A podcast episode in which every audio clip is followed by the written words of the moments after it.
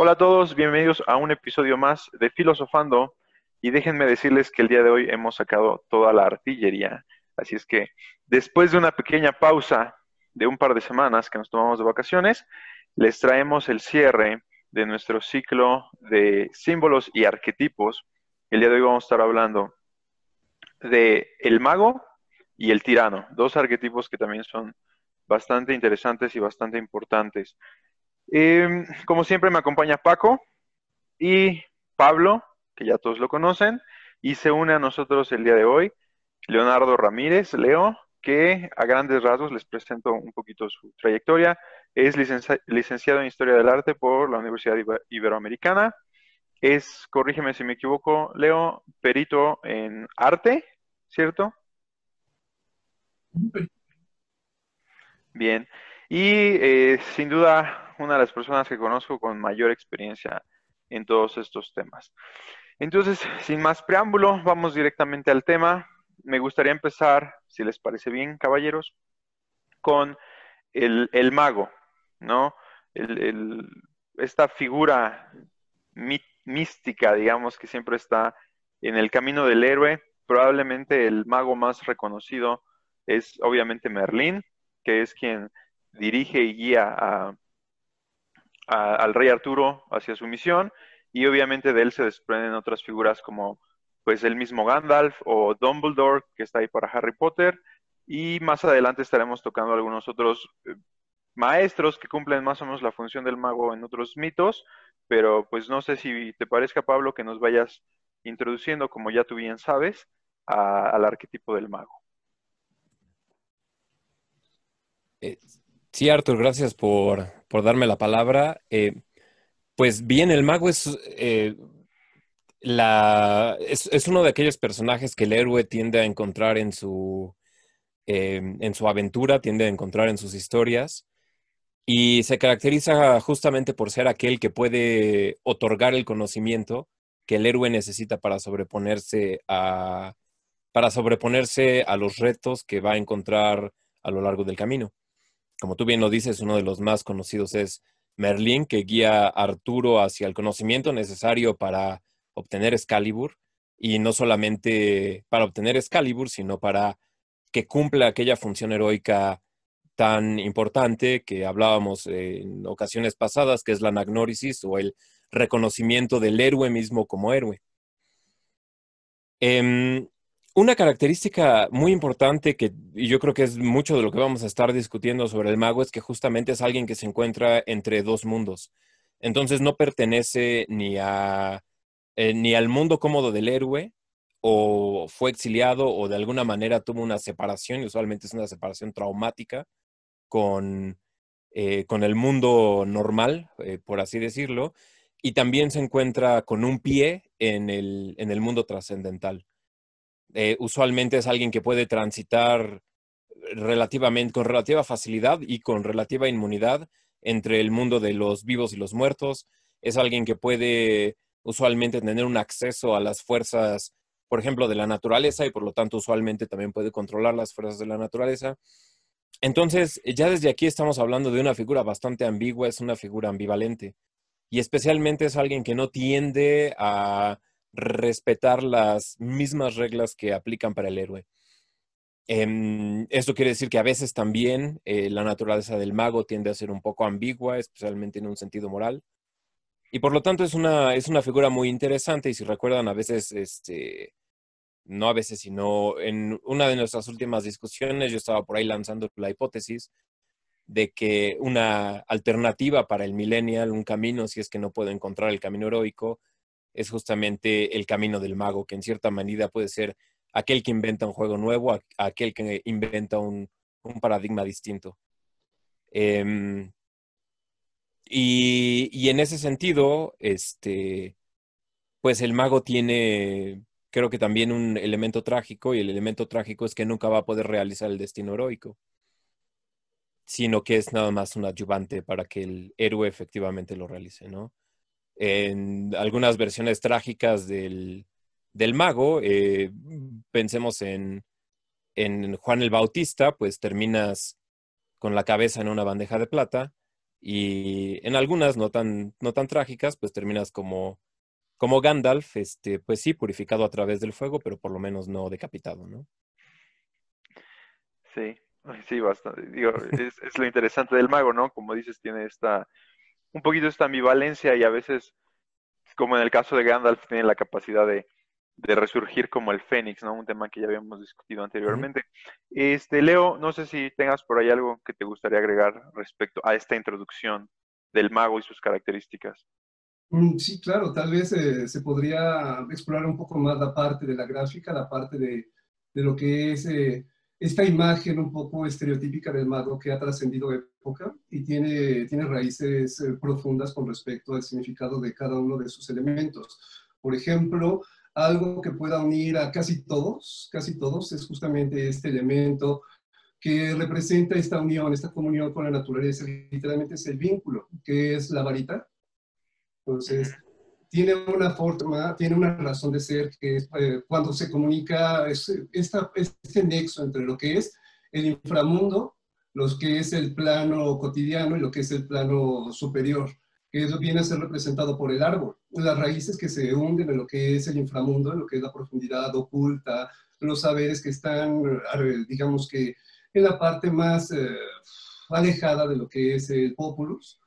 Luego viene el tronco, que es la parte que está a nuestra, nuestro nivel de vista, y finalmente las ramas, las hojas que eh, pretenden alcanzar eh, las alturas, ¿no? el cielo. Entonces, a través de este árbol, eh, tomamos la, la, se toma la madera de este árbol y ya se construye la varita, que es este vínculo, ¿no?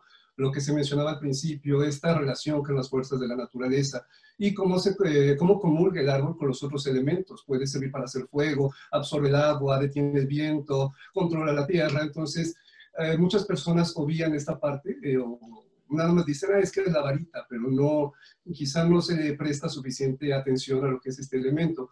Otra cosa que ya no se ha usado mucho, se ha perdido un poco, tal vez sea el eh, típico eh, tocado en forma de cono, que representa un embudo. En la Edad Media, las personas que se les creía víctimas de la piedra de la locura y potenciales eh, candidatos para una preparación, para buscar la famosa piedra de la locura, eran coronadas con este embudo invertido que representa la locura, pero también representa lo que es el saber cósmico, el, eh, digamos que el saber o el conocimiento de los planos superiores que viene y digamos que viene a conectar con esta persona en esta parte que sería la corona. Y ya es como ese vínculo también con lo que es el conocimiento más buscado, el conocimiento de los eh, planos superiores. También utilizan mucho lo que es eh, la típica barba larga, cana, símbolo de sabiduría, símbolo de, de que ha pasado mucho tiempo, eh, los dones que da la experiencia. Sin embargo, esta parte ya no se utiliza tanto. Eh, el mismo Merlín va a prescindir de ella a veces. Eh, si tomamos un poco, es que hay muchas versiones de lo que es el ciclo artúrico. En algunas versiones se sostiene que Merlín es justamente el producto de la sangre demoníaca. Tiene sangre de incubus, me parece, algunas versiones. Y esto le otorga dos poderes muy importantes que muchos magos van a conservar como parte, digamos, que de este arquetipo tal vez, que sería uno, el don de profecía, que se considera como, bueno, en la literatura es uno de los personajes que tiene uno de los dones de profecía más profundos, en cuanto nace, según algunas versiones, sabe cómo va a acabar su vida, ¿no? Entonces, en parte, eso ya es un juicio personal, pero qué aburrimiento, ¿no? Entonces, no hay sorpresas que la vida le tenga para él. Entonces, otro don que tiene es el de transformación. Puede cambiar de aspecto a voluntad, puede ser un anciano, puede ser un niño, y se vale de mucho de este poder para acercarse a las personas que, que prácticamente le, interesan o que él a través de su don sabe que, que debe de, de, de que se da, frecuentar. Y otro elemento eh, que ya casi no se utiliza, pero está ahí, está ahí de forma sutil, está ahí de forma, ¿cómo explicarlo? discreta, no es tan evidente como, como la varita, por ejemplo, pero está ahí, que es la copa. La copa también suele ser una, un elemento que muchos magos utilizan. Quizá en la versión de Harry Potter lo usen como el caldero, ese, este receptáculo que representa también la sabiduría. Ustedes saben el hacer pociones. La copa es un elemento que también tiene que estar muy ligado con el agua a través de una taza o un caldero. Eh, entonces siento que es lo que podría aportar por ahora con respecto a la, imagen que se tiene del mago, aparte del color azul, pero eso quizá convenga hablarlo más, más adelante. Muy bien, muchas gracias, Leo. Em, la verdad, es muy interesante todos esos detalles, ¿no? Como detalles finos acerca de la construcción de la imagen del mago que conocemos actualmente y que también obviamente va ahí relacionado con la imagen de la bruja, ¿no? Que hasta cierto punto pues van de la mano. Ahora estaríamos de acuerdo, porque en otros, en otros episodios lo hemos tocado y es algo que a mí me gusta mucho que mucha gente no habla, eh, en la mitología germánica, generalmente hablamos de, de, la caballería, de los cantares de gesta, el ciclo artúrico que es como el gran cantar de gesta probablemente, pero estaríamos de acuerdo en decir que, como en el episodio anterior hablábamos de Tyr como el representante de los dioses en la guerra, podríamos decir que Odín es quien en la mitología nórdica viene a cumplir el papel del gran sabio, ¿no? Y justamente su relación con el árbol y después el sacrificio del ojo por la sabiduría y que siempre es representado como el padre de todas las cosas, el más anciano de los dioses, el que lo ve todo, ¿no? Este, no sé qué opinan al respecto. Sí, Pablo. Eh, pues eh, sí, creo que, creo que tienes razón y capaz nos faltó un poco remarcar la relación que tiene, porque bien, bien lo establecimos. Eh, creo que tanto Leo como yo hay una relación con, entre el mago y la naturaleza, pero otra que se nos olvida y se me vino a la mente ahora que, este, que Leo mencionó justamente el sombrero picudo y inmediatamente pensé en, en Juan Dons, ¿no? Este, que, que justamente era de estos sabios guion magos del estilo de por ejemplo, bueno, este Juan Scott o, John Dee también, eh, que, eh, por ejemplo, buscaban justamente esta conexión completa entre todas las cosas, pero ellos lo hacían inclusive a través de las, eh, de las matemáticas. Entonces, que capaz se nos olvida un poco, o se nos olvidó remarcar la relación que existe entre el mago y la sabiduría, y esta es una sabiduría que justamente que trasciende todas, todos los esquemas o todos los niveles posibles de conocimiento. Em, en este tipo de sabiduría total siempre existe una deshumanización y, creo que también ese es otro elemento que podemos encontrar bastante a través de, eh, capaz no deshumanización, pero desindividuación que podemos encontrar en algunas de las figuras del mago y, y creo que por eso hace, está muy bien cuando, cuando Leo justamente subraya que puede eh, mutar, pero creo que también la parte del sacrificio que tiene que hacer del mago y que casi siempre es un pre-sacrificio al gran sacrificio que tiene que hacer el héroe. Entonces, en, dentro de la historia o dentro del eh, ciclo narrativo, el mago va a tener que hacer una forma de sacrificio para que él eh, va a ser como un, preludio o un, este, em, una premonición para que después el héroe pueda hacer su gran sacrificio que es el que termina por darle la conclusión a la historia. Dos ejemplos de esto que, podemos encontrar, de hecho, podríamos dar tres, ¿no? Eh, de los que ya hemos mencionado. Gandalf, que tiene que pelear con el Balrog para que pueda seguir la, comunidad. Tenemos em, a Dumbledore, que se deja asesinar para que después Harry se pueda dejar asesinar también. Y este y Odín, que efectivamente sacrifica su ojo para obtener la, sabiduría, ¿no? Em, y, pues bueno, creo que esa es la, aportación que puedo hacer ahorita. No sé, Leo, ¿tú quieres este, eh, comentar algo, algo más? ¿Con relación a la sabiduría? Sí, por supuesto. Eh, hay una máxima que me gusta mucho, también a propósito de lo que es la mitología nórdica, que dice que la sabiduría viene con un poco de dolor. O sea, nada se consigue de forma, de forma gratuita. Entonces, eh, como mencionas en el caso de Odín, sería el pago por esa sabiduría, su, su ojo, para adentrarse más en, eh, en este saber eh, reservado, este saber que pocas personas pueden, pueden poseer. Entonces, en el caso de, es que la historia también de, de, lo que sería Merlín podría ser, ¿qué sacrificio podría ser Merlín? Mm, en, las partes, en las versiones que he leído no, no parece ser una persona mucho muy, ¿qué será? Muy entendida Eh, siento que eso viene a reforzar mucho lo que mencionas de la deshumanización. Es, una, es un personaje que no, no es muy empático y de hecho algunos lo consideran bastante, bastante eh, insufrible por eh, el grado de arrogancia que llega a tener. Entonces, en, en, Merlín me falla un poco ver esta parte del sacrificio. No sé, quizá su sacrificio sea no poder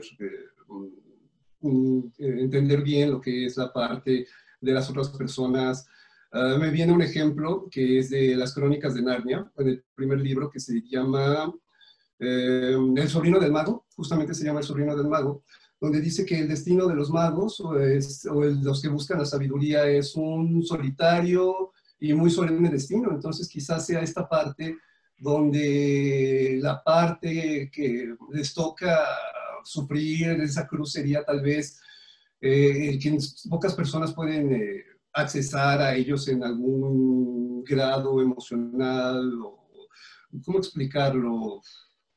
Quizá es una persona que es difícil de, de tratar.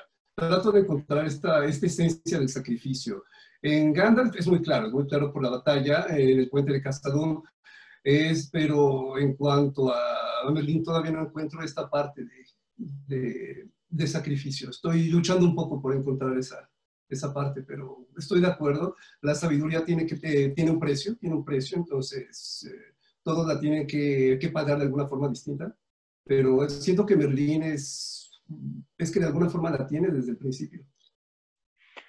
Fíjate, Leo, que ahí creo que el primer gran sacrificio, como dices, del, del sabio, porque es otra forma de referirnos a ellos, ¿no? Del sabio es, eh, es, el, es la soledad, ¿no?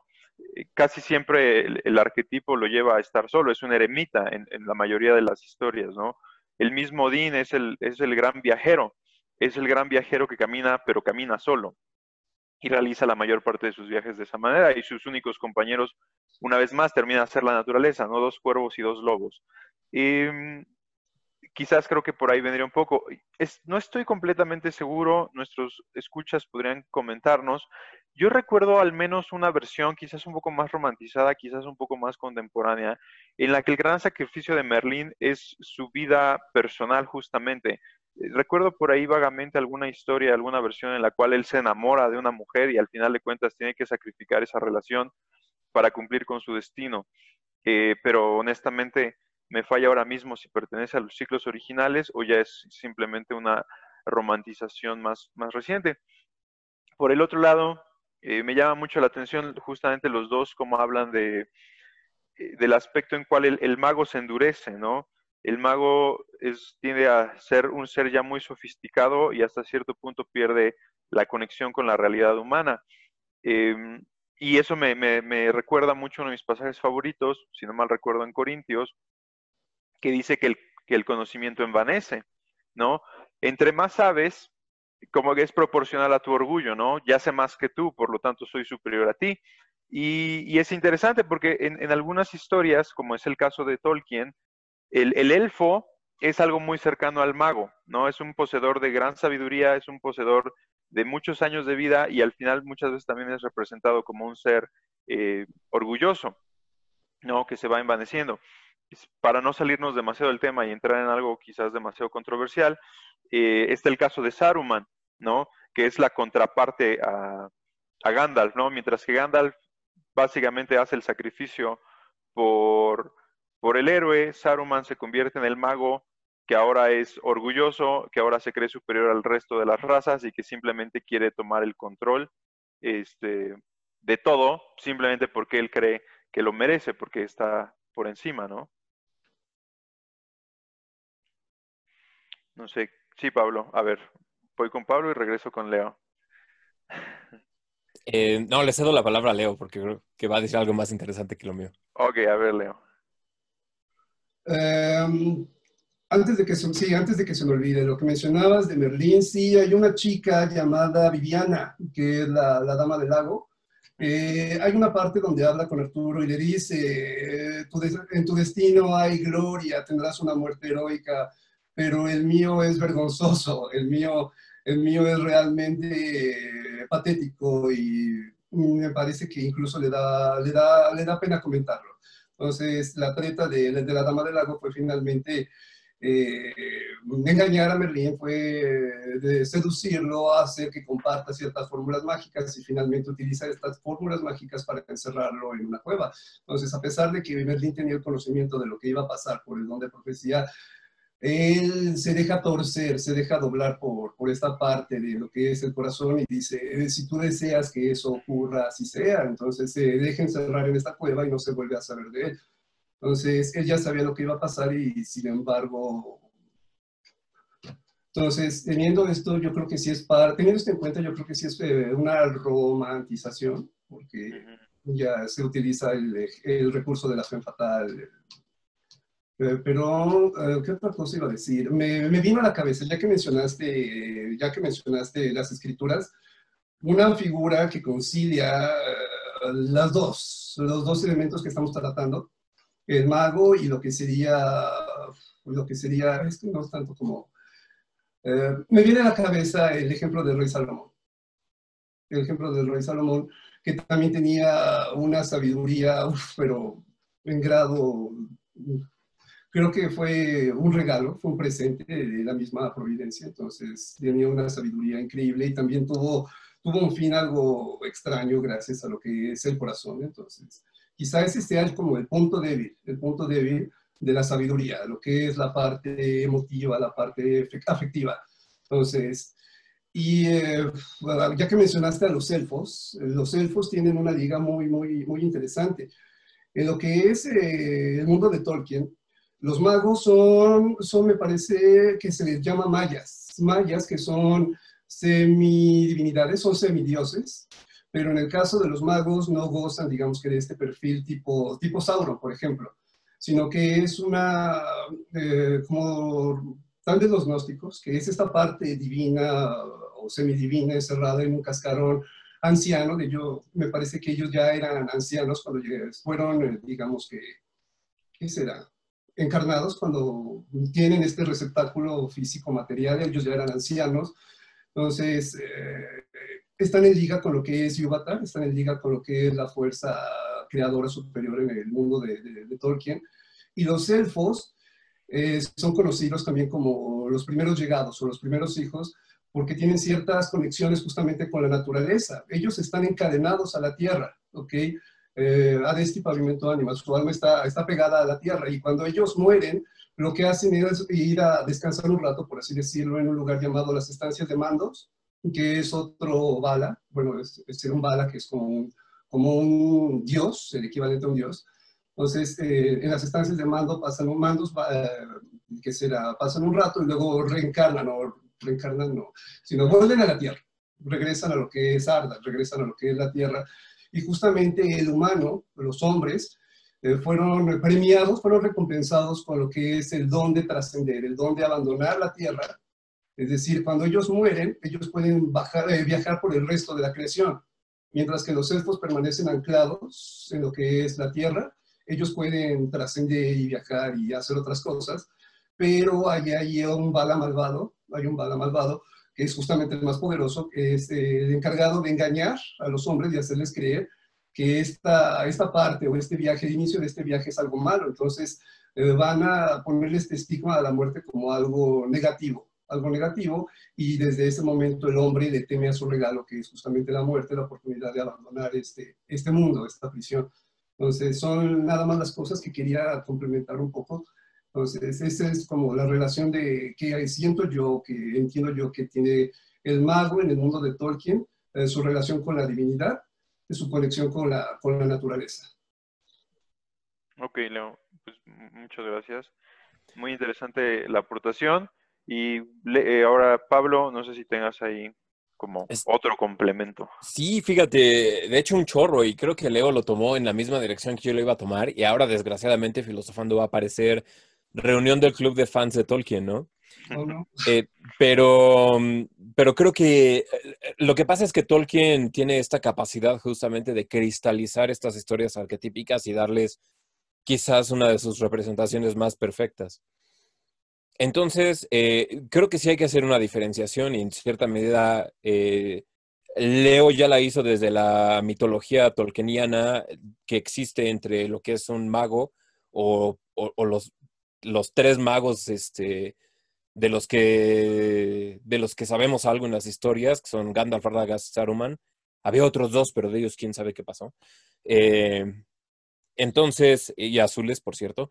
Entonces, este, eh, realmente la, unos efectivamente son como estos semidioses o aspectos de la naturaleza, que son los, los, los Mayar, mientras que los elfos realmente son como, no, ni siquiera decir estos son protohumanos, pero son lo que sería el humano quizás sin la dimensión del tiempo. Eh, hablándolo fenomenológicamente, y aquí nuevamente entramos al, eh, nuevamente entramos al, al, ciclo del héroe. Una de las cuestiones que hablábamos de por qué es justamente tan importante que el héroe se enmarque dentro de una historia es justamente porque con lo que tiene que contender el ser humano antes que con cualquier otra fuerza, incluso que la de la naturaleza, como, como tal como humano, es con el, con el tiempo, ¿no? Y aquí, bueno, podríamos este, hacer una, tangente bellísima, que ojalá algún día la hagamos, hacia, hacia Ser y Tiempo de Heidegger.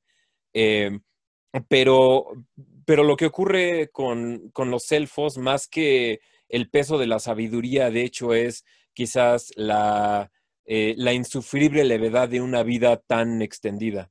Entonces, como ellos no pueden enmarcar en el tiempo su, em, su propia existencia, justamente llegan a este estilo que nosotros capaz lo podríamos eh, entender como arrogancia, pero, pero, pero no tiene nada que ver con arrogancia. De hecho, es más como esta tristeza infinita de un ser que se expande tanto en ambas direcciones del tiempo y como bien descubre Heidegger en, su fenomenología, el espacio no le basta. Entonces, aunque te, maten en una guerra como elfo y te vayas a, este, a, The Halls of Mandos o eh, a esperar a, que verdaderamente acabe todo el ciclo del mundo, eh, pero que realmente no puedas abandonar la existencia, eh, efectivamente los convierte en estos seres que se empiezan a volver cada vez más tristes y cada vez más leves, podríamos decir inclusive cada vez más insustanciales, mientras que aquellos hombres que tienen la capacidad justamente de morir, y esto quiere decir enmarcar tu existencia en el tiempo, entonces eh, tienes esta como nueva capacidad, ¿no? Esta es la capacidad, es decir, de tener una existencia verdaderamente sustancial, porque fenomenológicamente el ser justamente está anclado en el tiempo. Ahora, en lo que se refiere al mago, el mago trasciende ambas, ambas dimensiones. Y, por eso en este sentido nunca termina de cristalizarse como un héroe, nunca termina, siempre es un héroe en cierta medida imperfecto. Y de hecho también puedes llegar a encontrar algunos magos que trataron de ser héroes, pero fracasaron y por lo tanto se terminan convirtiendo en maestros. Eh, un ejemplo de ellos podría ser Obi-Wan Kenobi, por ejemplo, que cumple una función muy similar a la del mago en, este, en Star Wars, aunque Yoda, pues bueno, es el, verdadero mago de, de esa historia, ¿no? aunque ahí están bastante, bastante divididos los arquetipos. Pero bueno, entonces, eh, regresando, regresando a la idea del mago. El mago justamente tiene un pie en todas estas cuestiones y por eso Gandalf, por estas cuestiones quiero decir, tiene un pie en cada una de las facetas de la existencia. Está dentro del tiempo, pero solamente es una capa, por así decir, solamente es la barba, solamente es el, eh, el manto, ¿no? El manto del, anciano que podemos ver que está bastante ajado, que ha sufrido eh, los embates de los elementos, etcétera, pero sin embargo es un manto del cual se puede desprender. Leo ya mencionó a la varita, ¿no? Que, trasciende todos los, este, eh, por así decir, todos los terrenos espirituales, desde el inframundo hasta lo superior, ¿no? Y además Recuerden que ya habíamos hablado de la relación que existe entre la espada como símbolo y el árbol como símbolo, ¿no? Entonces, aquí, nuevamente encontramos este, estas cadenas y estos flujos de significado. Eh, pero justamente como, como es un personaje que se encuentra tan eh, desperdigado o tan distribuido entre todos los aspectos de la existencia, es uno que termina, de hecho, por nunca ser un personaje verdaderamente completo. Es uno que, por lo tanto, nunca va a poder ser un héroe, porque el héroe finalmente es la instanciación de, una persona. Y recuerden que el héroe finalmente tiene que regresar a, estar dentro de límites muy concretos dentro de límites muy específicos, que es decir, regresar al lugar correcto sin este, eh, pero con el conocimiento nuevo. El mago siempre se queda transitando entre los dos, eh, se queda transitando entre los dos mundos. Y, esta cualidad intermedia creo que es, creo que es bastante interesante y por eso eh, quizás siempre lo encontremos representado de maneras tan diferentes y, por así decir, tan permisivas. Ahora, la, la, pregunta que quizás me gustaría hacer o donde me gustaría quizás llevar un poco eh, esta línea de pensamiento es si verdaderamente puede existir una historia como magos, porque creo que ya definimos eh, quizás simbólicamente o arquetípicamente qué quiere ser un mago, pero narrativamente me estoy dando cuenta que el mago de hecho es una figura eh, ridículamente incompleta y ridículamente imperfecta, al grado que estoy pensando si sí se puede hacer una historia con el arquetipo del mago. Y, creo que no. Y bueno, me, podrían decir inmediatamente Harry Potter, pero de hecho Harry Potter es un... Es un héroe. Eh, sí, es un héroe, ¿no? Este, ya desde que es de Gryffindor, ya ni siquiera es un buen mago, ¿no? Ja, ja, ja, para todos Este, lo digo como orgulloso Ravenclaw. sí, fíjate que es, es interesante y de hecho ahorita yo quería tocar la historia de otro que no es un mago, pero que cumple con la función del maestro también o del sabio. Em, y ahorita me gustaría escuchar qué tiene que decir Leo al respecto. Antes de ahí, una pequeña acotación, porque este tema ya tiene un buen rato que se tocó y, no quiero que se termine de perder. Eh, al, inicio, Leo justamente nos hablaba de que el conocimiento, para obtener conocimiento tiene que haber un sacrificio y el dolor tiene que estar involucrado. Esto para mí es muy importante. ¿Por qué? Porque justamente cuando hablábamos en aquel podcast del estoicismo, que justamente hablábamos de los procesos de crecimiento y cómo básicamente en la vida real sin dolor no hay crecimiento, yo, yo mencionaba justamente esta parte. Cuando, cuando el héroe se prepara físicamente, tiene que exponerse a ciertas cargas, cargas físicas, ¿no? Justamente para hacerse más fuerte, y lo podemos ver ahora como atletas. Pero muchas veces obviamos también esa parte, que como intelectuales tiene que haber un sacrificio y tiene que haber un proceso, que ese proceso va a ser doloroso. Y a veces decimos, bueno, pues no me duele el cerebro, ok, puede ser que literalmente no te duele el cerebro, pero de hecho sí hay un, hay un proceso de crecimiento a través de, la, a través de obtener el conocimiento, ¿no?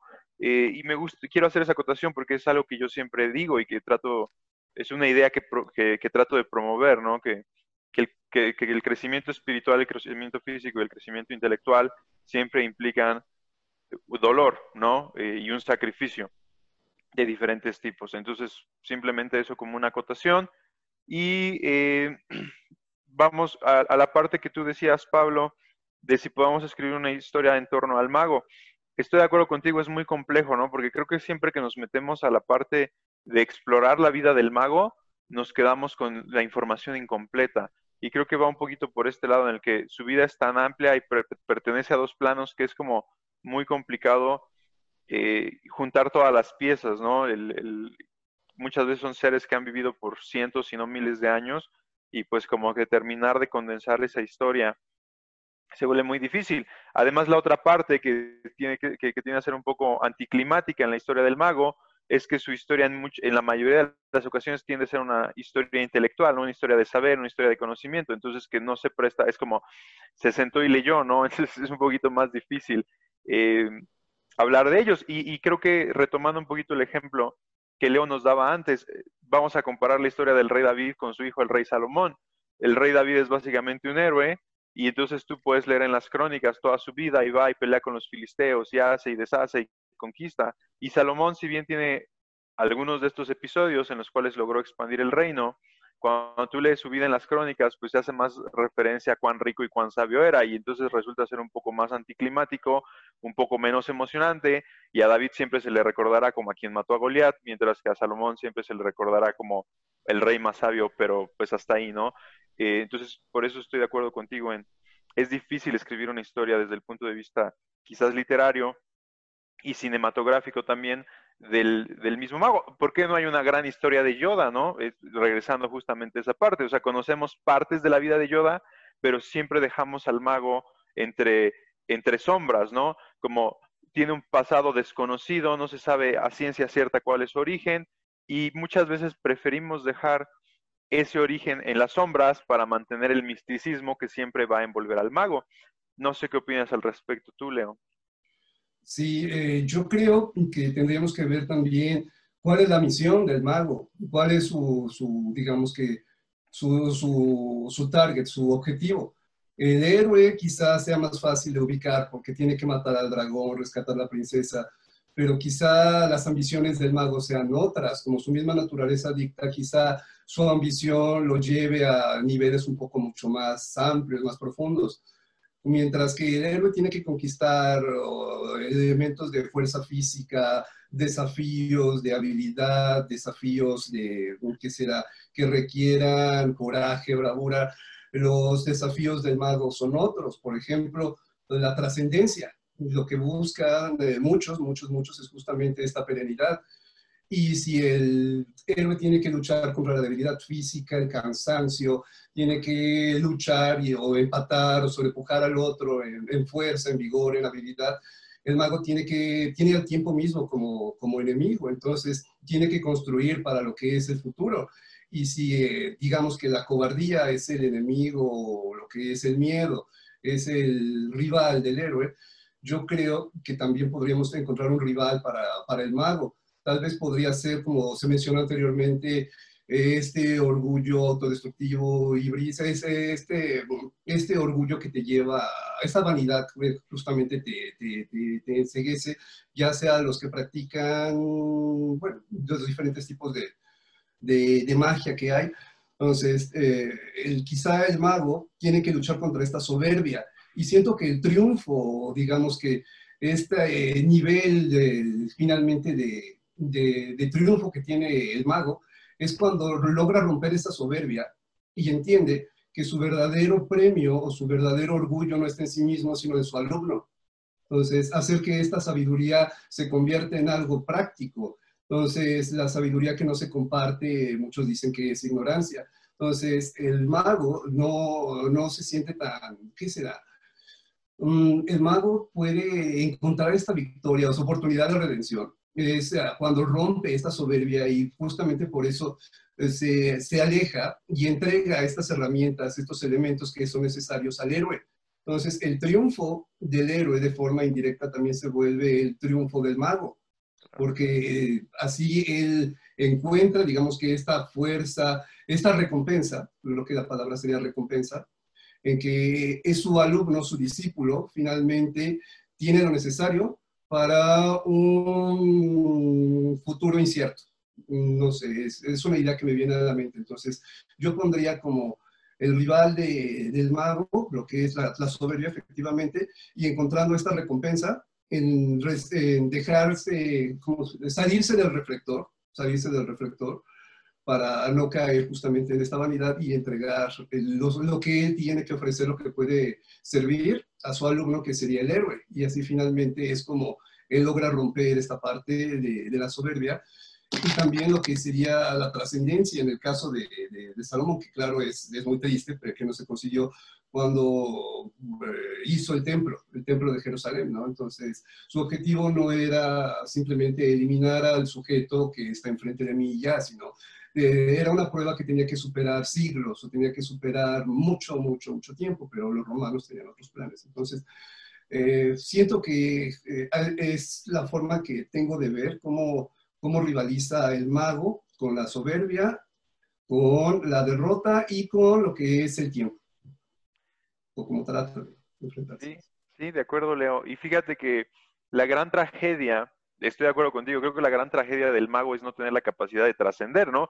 Ese es su objetivo cuando, cuando sacrificas todo por el conocimiento y, por, y en una existencia que va a durar más de lo que dura la, de la mayoría de los simples mortales, como el caso de muchos héroes, em, e, e, es, es, el no lograr trascender. Y hay una frase que me gusta mucho, que dicen, a la gente le gusta decir, el conocimiento es poder.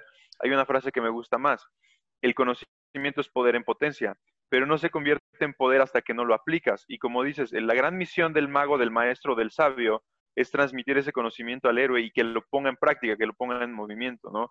Y creo que la gran tragedia eh, por ejemplo, en el caso de Salomón, regresando él más allá del templo, es la división del reino, porque Salomón es incapaz de transmitir esa sabiduría a sus descendientes, y entonces en esa ignorancia y, en, ese, en esa pérdida de lo que David y Salomón habían hecho, el, reino termina por ser dividido, ¿no? Y después podemos ver exactamente la misma tragedia en la vida de Marco Aurelio.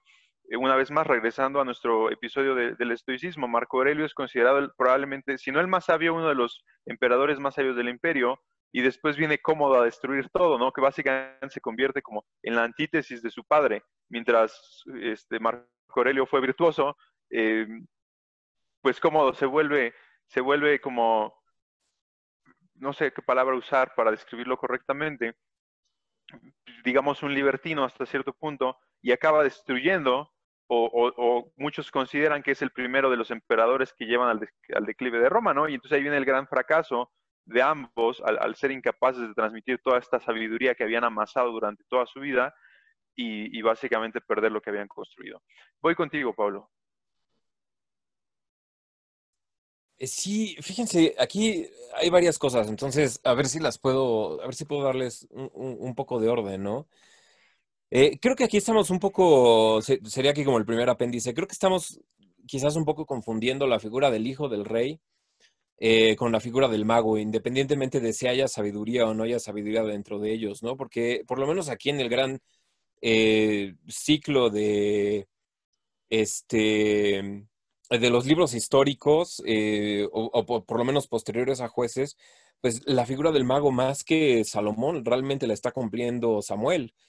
Y, y en, eh, en, en, la otra parte del, del, Imperio Romano, pues bueno, es que en la, este, por así decir, en la, en, la historia real, y estoy poniendo comillas, eh, es, es, es, un poco difícil tratar de meterte a, este, tanto a estas interpretaciones arquetípicas, pero al, el punto al que realmente creer, amigos, es lo que pasa es que estoy, estoy tratando de entender la, mm, la historia del héroe como el tránsito entre, entre dos dominios, el dominio de lo conocido o el dominio del orden, salir hacia el caos, etcétera, ¿no? Pero el, el mago realmente es alguien que se encuentra en, en un metanivel, es alguien que puede transitar entre ambos.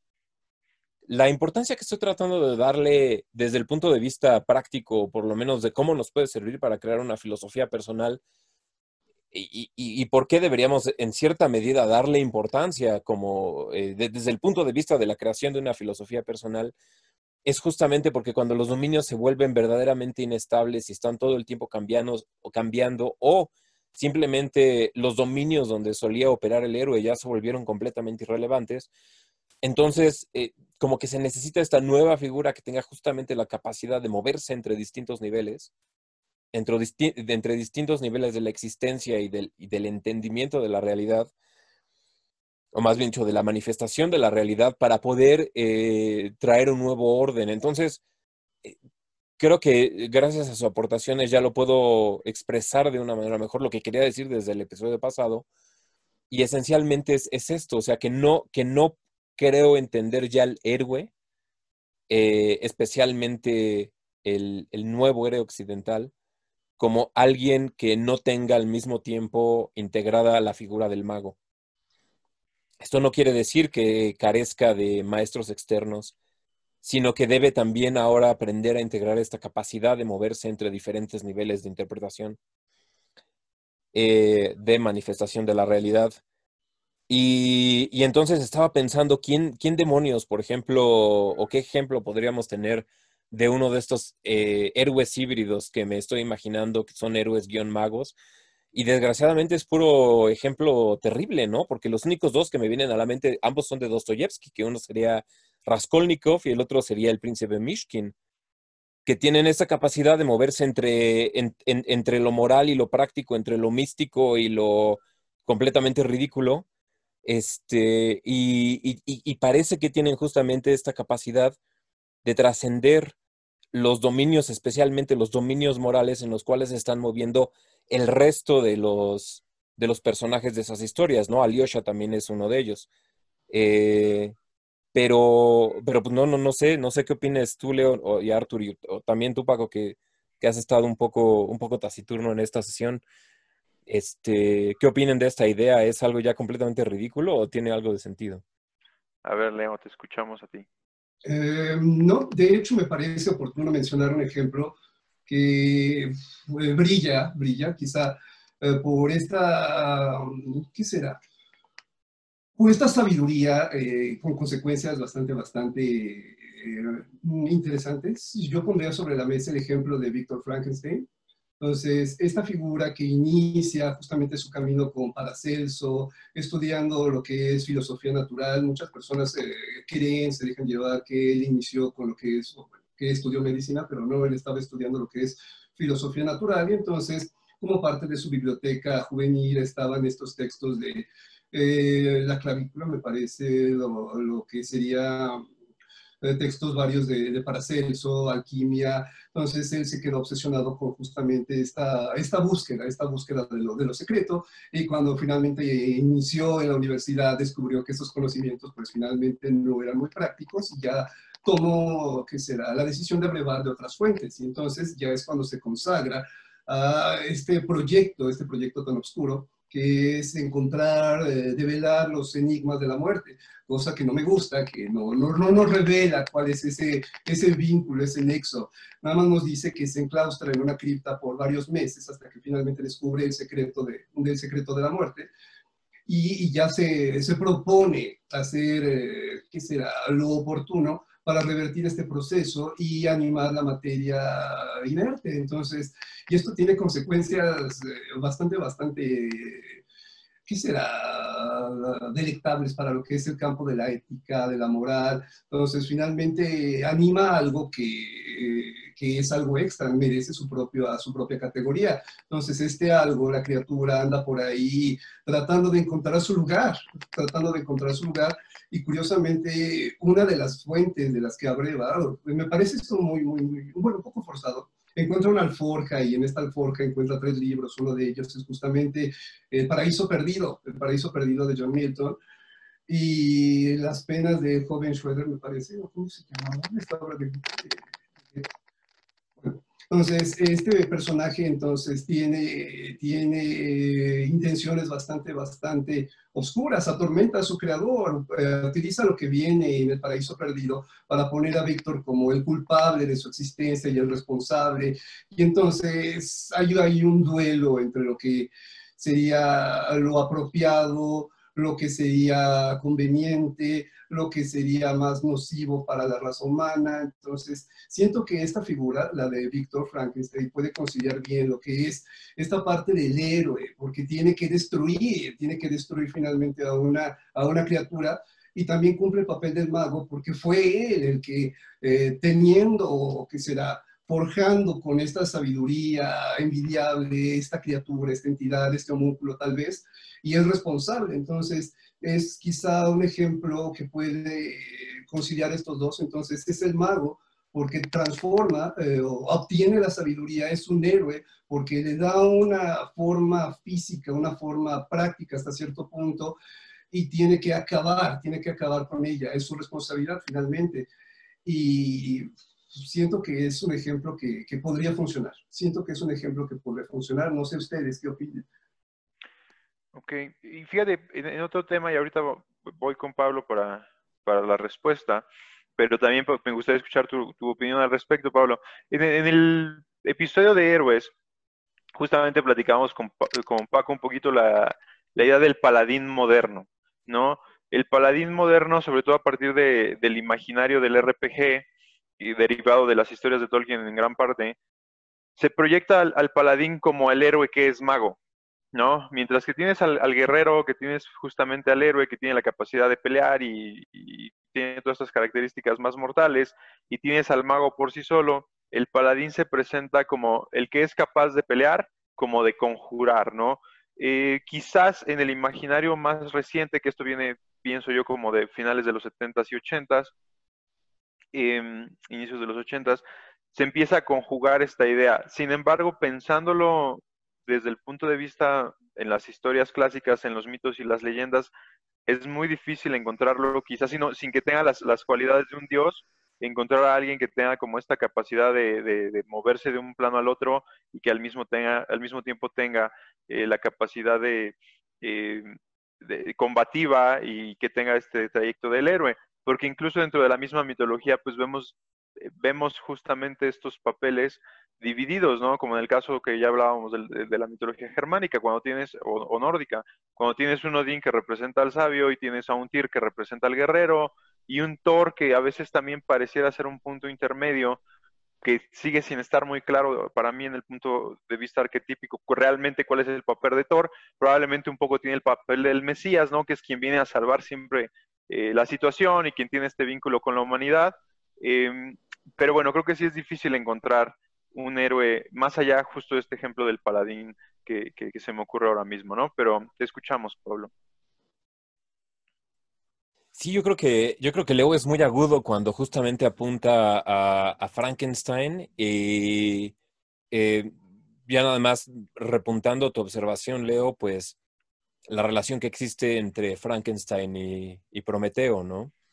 Que es uno de los es una de las figuras mitológicas quizás un poco más difíciles de entender, porque efectivamente adopta esta naturaleza híbrida tanto de héroe como de tanto de héroe como de como de mago.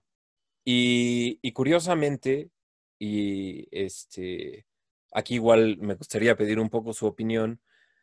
Eh, son justamente estos héroes que un poco nos fallaron, ¿no? Nos falló caracterizarlos un poco en, en el episodio de Héroes, y uno de ellos, por ejemplo, también vendría siendo Edipo, ¿no? Que también sufre un destino bastante trágico. Este, de hecho, el, el destino trágico eh, ejemplar. y, pero, pero una, una, cosa que se me que se me hace bastante curiosa es que justamente después de, este, de que se da cuenta que estuvo con su madre y que mató a su padre y se termina sacando los ojos, eh, sufre una transformación, ¿no? Porque no acaba ahí la historia de Edipo y de hecho lo volvemos a encontrar a la siguiente tragedia, este, ya completamente ciego, pero también empieza ciego y como un mendigo y ya con muchos de los em, de las vestimentas, por así decir, del mago. Y, y, siempre se me hizo que había una relación bastante grotesca entre, entre este nuevo Edipo ya quebrado, ya destruido, y Tiresias, que Tiresias también es este estilo de, profeta que aparece en la literatura griega por aquí, por allá, a veces es hombre, a veces es mujer, a veces es las dos al mismo tiempo. Lo único que es verdaderamente constante en Tiresias es que es ciego. Y, y sin embargo tiene el don de la profecía y el, el don de la clarividencia.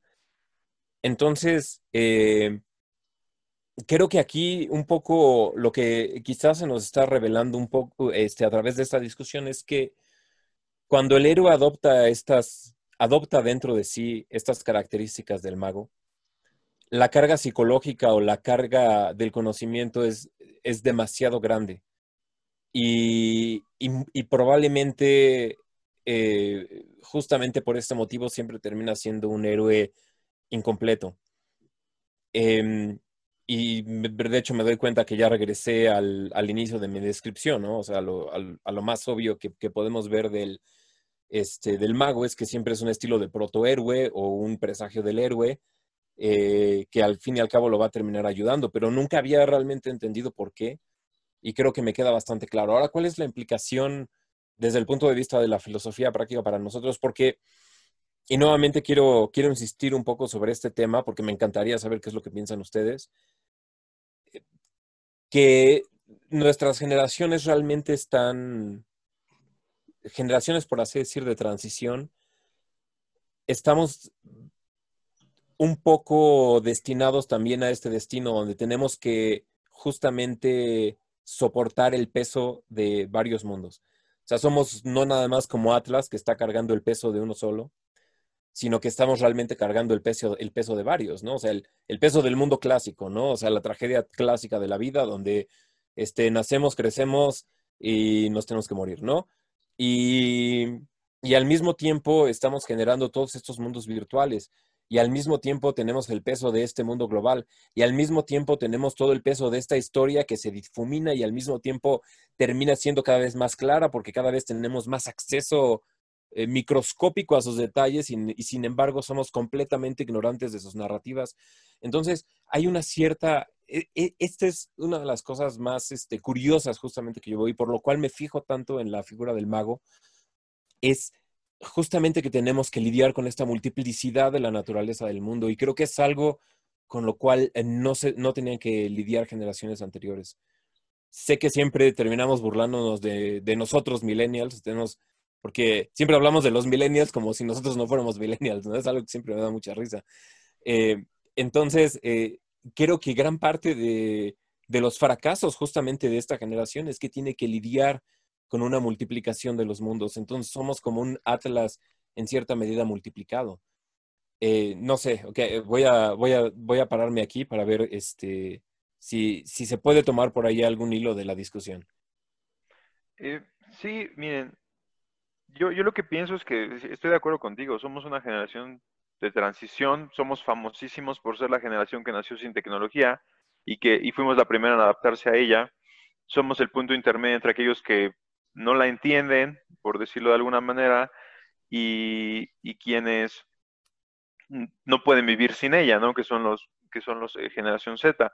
Entonces, definitivamente somos una generación de transición, pero definitivamente tampoco somos la primera y a mí se me viene a la mente precisamente la, gran generación del 480, eh, eh, eh, obviamente abanderada por Leonardo da Vinci, pero mejor representada probablemente por Miguel Ángel y por Alberto Durero, este, que, que, tuvieron que vivir grandes cambios, ¿no? Cambios geopolíticos, cambios ideológicos, cambios muy similares a los que nosotros estamos viendo quizás con, las em, atenuantes de que, como dices, no tuvieron que, enfrentarse al cambio del mundo digital, ni del mundo espacial, ni del mundo microscópico, ¿no? Pero que sí tuvieron que adaptarse a, otros tantos cambios y que de alguna manera lo hicieron bastante bien. Ahora, algo muy interesante, y, y que creo que ahí es a, a donde quisieras llegar tú, Pablo, y lo que podría concordar contigo, es que la gran generación del Renacimiento y probablemente la gran generación ilustrada, que son dos generaciones muy similares a la nuestra, pienso yo, no son famosas por sus hazañas heroicas, pero sí muy famosas por sus em, herencias culturales e intelectuales, ¿no? Finalmente no recordamos al hombre del Renacimiento por sus em, épicas batallas, pero sí los recordamos por sus grandes eh, avances tecnológicos y científicos, em, y creo que podríamos tener una especie de paralelismo eh, eh, en la generación millennial, ¿no? Entre quienes estamos viviendo este, el, gran cambio y la revolución tecnológica, ¿no? No sé qué opinas tú, Leo. ¿De las generaciones? Sí, sí, eh, no sé si alcanzaste a, escuchar por ahí la pregunta de Pablo. ¿De los millennials? Ajá. Sí, sí. también la primera parte, la primera parte creo que podría contribuir a ella hablando Voy a tratar de, también de seguir un poco el orden. Entonces, primero lo que sería ajustar un poco lo, de, lo del mago y su papel. Luego ya podré tal vez pasar a lo que es eh, los millennials y luego con el renacimiento. Entonces, siento que quizá el mago tiene este papel tan pero tan insatisfactorio por la responsabilidad. Yo creo que la palabra clave para ubicar el rol primordial o el rol que será básico del mago es la responsabilidad. Entonces, el conocimiento, que también va en liga con lo que es el renacimiento y con tal vez con los millennials, es toda una dimensión de posibilidades, ¿ok? El escribir como los tratados renacentistas, por ejemplo, de plantas medicinales, botánica primitiva, el artista que, que graba las flores venenosas, las flores eh, que podrían traer algún aporte benéfico, eh, tiene una responsabilidad, ¿ok? Entonces, este manual, este tratado, este códice, puede tener varios usos prácticos, ¿ok? Entonces, el papel del artista sería registrarlo, el papel del mago sería justamente entenderlo y aplicarlo, pero esta aplicación puede tener dos, eh, ¿qué será? ¿Qué será? Dos caminos a seguir. Una planta ah, puede traernos lo que sería el alivio a cierto dolor, puede traernos consuelo, pero aplicada en dosis quizá no muy convenientes podría traer el sueño eterno, podría traer lo que es justamente la muerte. y la persona que justamente entiende, comprende todo esto, tiene una responsabilidad. Digamos, si, yo le, si una persona se acerca a mí y me pregunta cómo podría yo hacer una infusión, una decocción, tintura, etcétera, que me permita considerar el sueño, yo podría prepararse y se la puedo dar, pero también es lo mismo. ¿Para qué la va a usar? ¿Qué fin? ¿Qué es lo que busca realmente? Yo no tengo la posibilidad de, de, profundizar en sus intenciones y saber, si no, obviamente se la doy o no.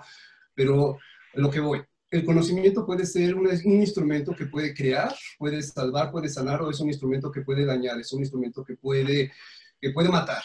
Entonces, el papel del mago es absorber, entender ese saber, y también es una responsabilidad enorme a quien se lo otorga, ¿ok? Porque podría estar haciendo una apuesta no sé, ya que tocamos también eh, Star Wars, eh, Yoda, por ejemplo, algo eh, tiene sus reservas a la hora de aprobar a Anakin, me parece. Entonces, le está negando la sabiduría. No es que no la tenga, sino es que no la quiere entregar porque no está seguro de, el uso que puedan darle. Entonces, si lo entrena, si lo forja, sería netamente su responsabilidad todo lo que haga, porque finalmente son sus conocimientos los que lo va a aplicar.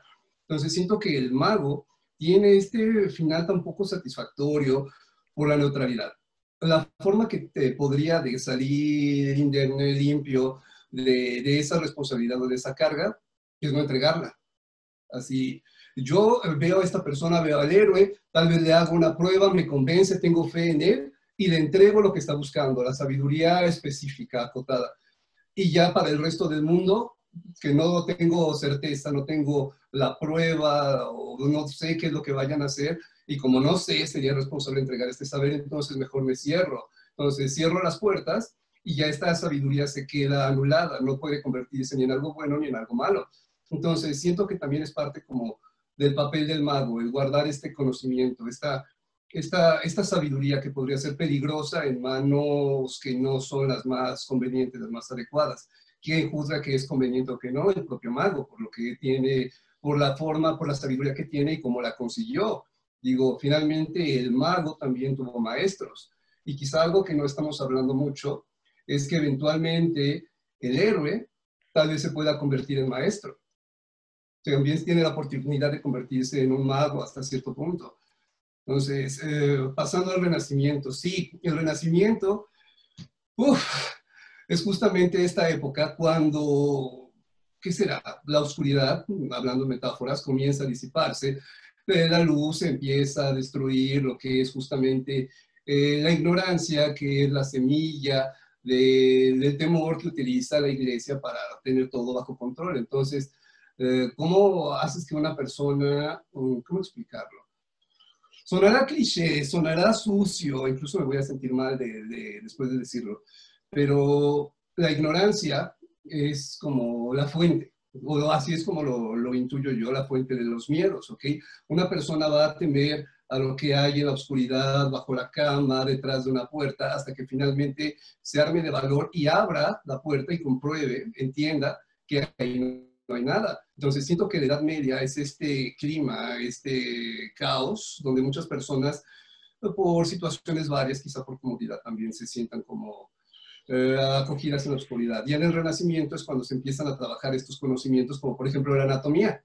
Por ejemplo, la anatomía, los estudios de ciertas ramas de la naturaleza, y se comienzan a construir nuevos pilares ya para ir eh, escalando lo que es eh, el saber.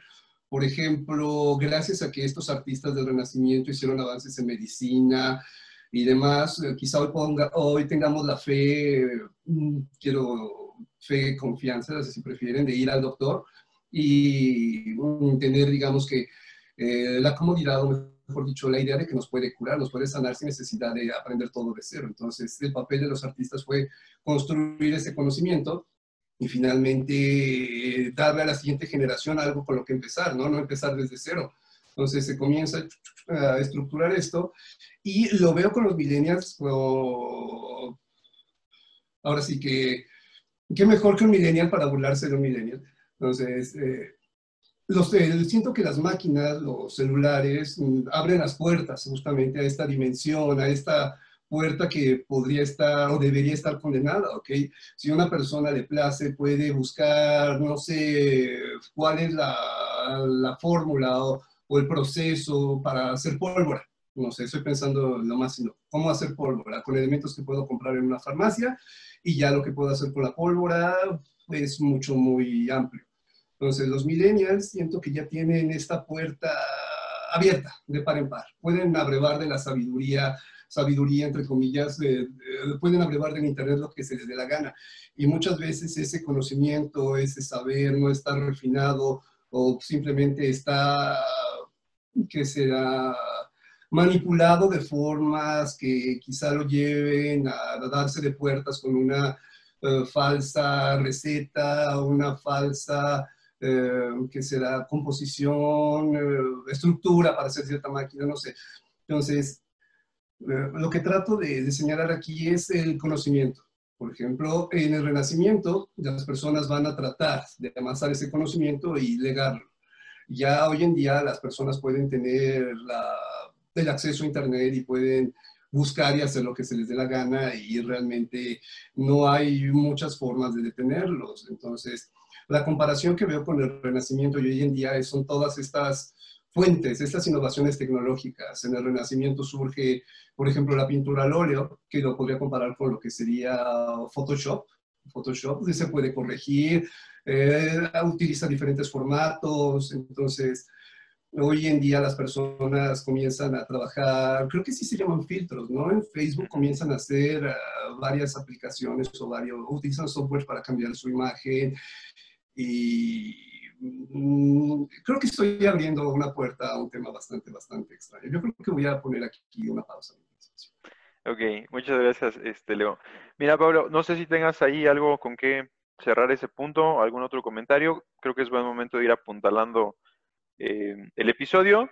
Hay un par de cosas que aún me gustaría tocar antes de cerrar esta parte, pero quiero saber si tienes ahí algo para complementar este tema que tú abriste. Sí, fíjate que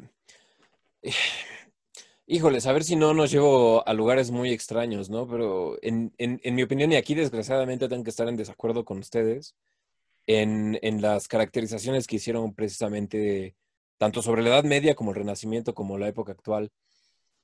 Y eh, en el sentido en el que me gustaría estar en, desacuerdo con ustedes, no tiene nada que ver con, eh, con algo factual, por así decir, ¿no? O sea, no tiene que ver con eh, fechas, o, si no tiene que ver justamente con la dimensión histórica que se abría para las personas que vivían durante esas épocas. Creo que una de las características principales del, eh, que distinguen al Renacimiento de la Edad Media era en qué punto ellos se veían en su propia historia. El medieval, aunque nosotros lo consideramos como el habitante de una edad intermedia, se veía a sí mismo como el habitante de una edad final.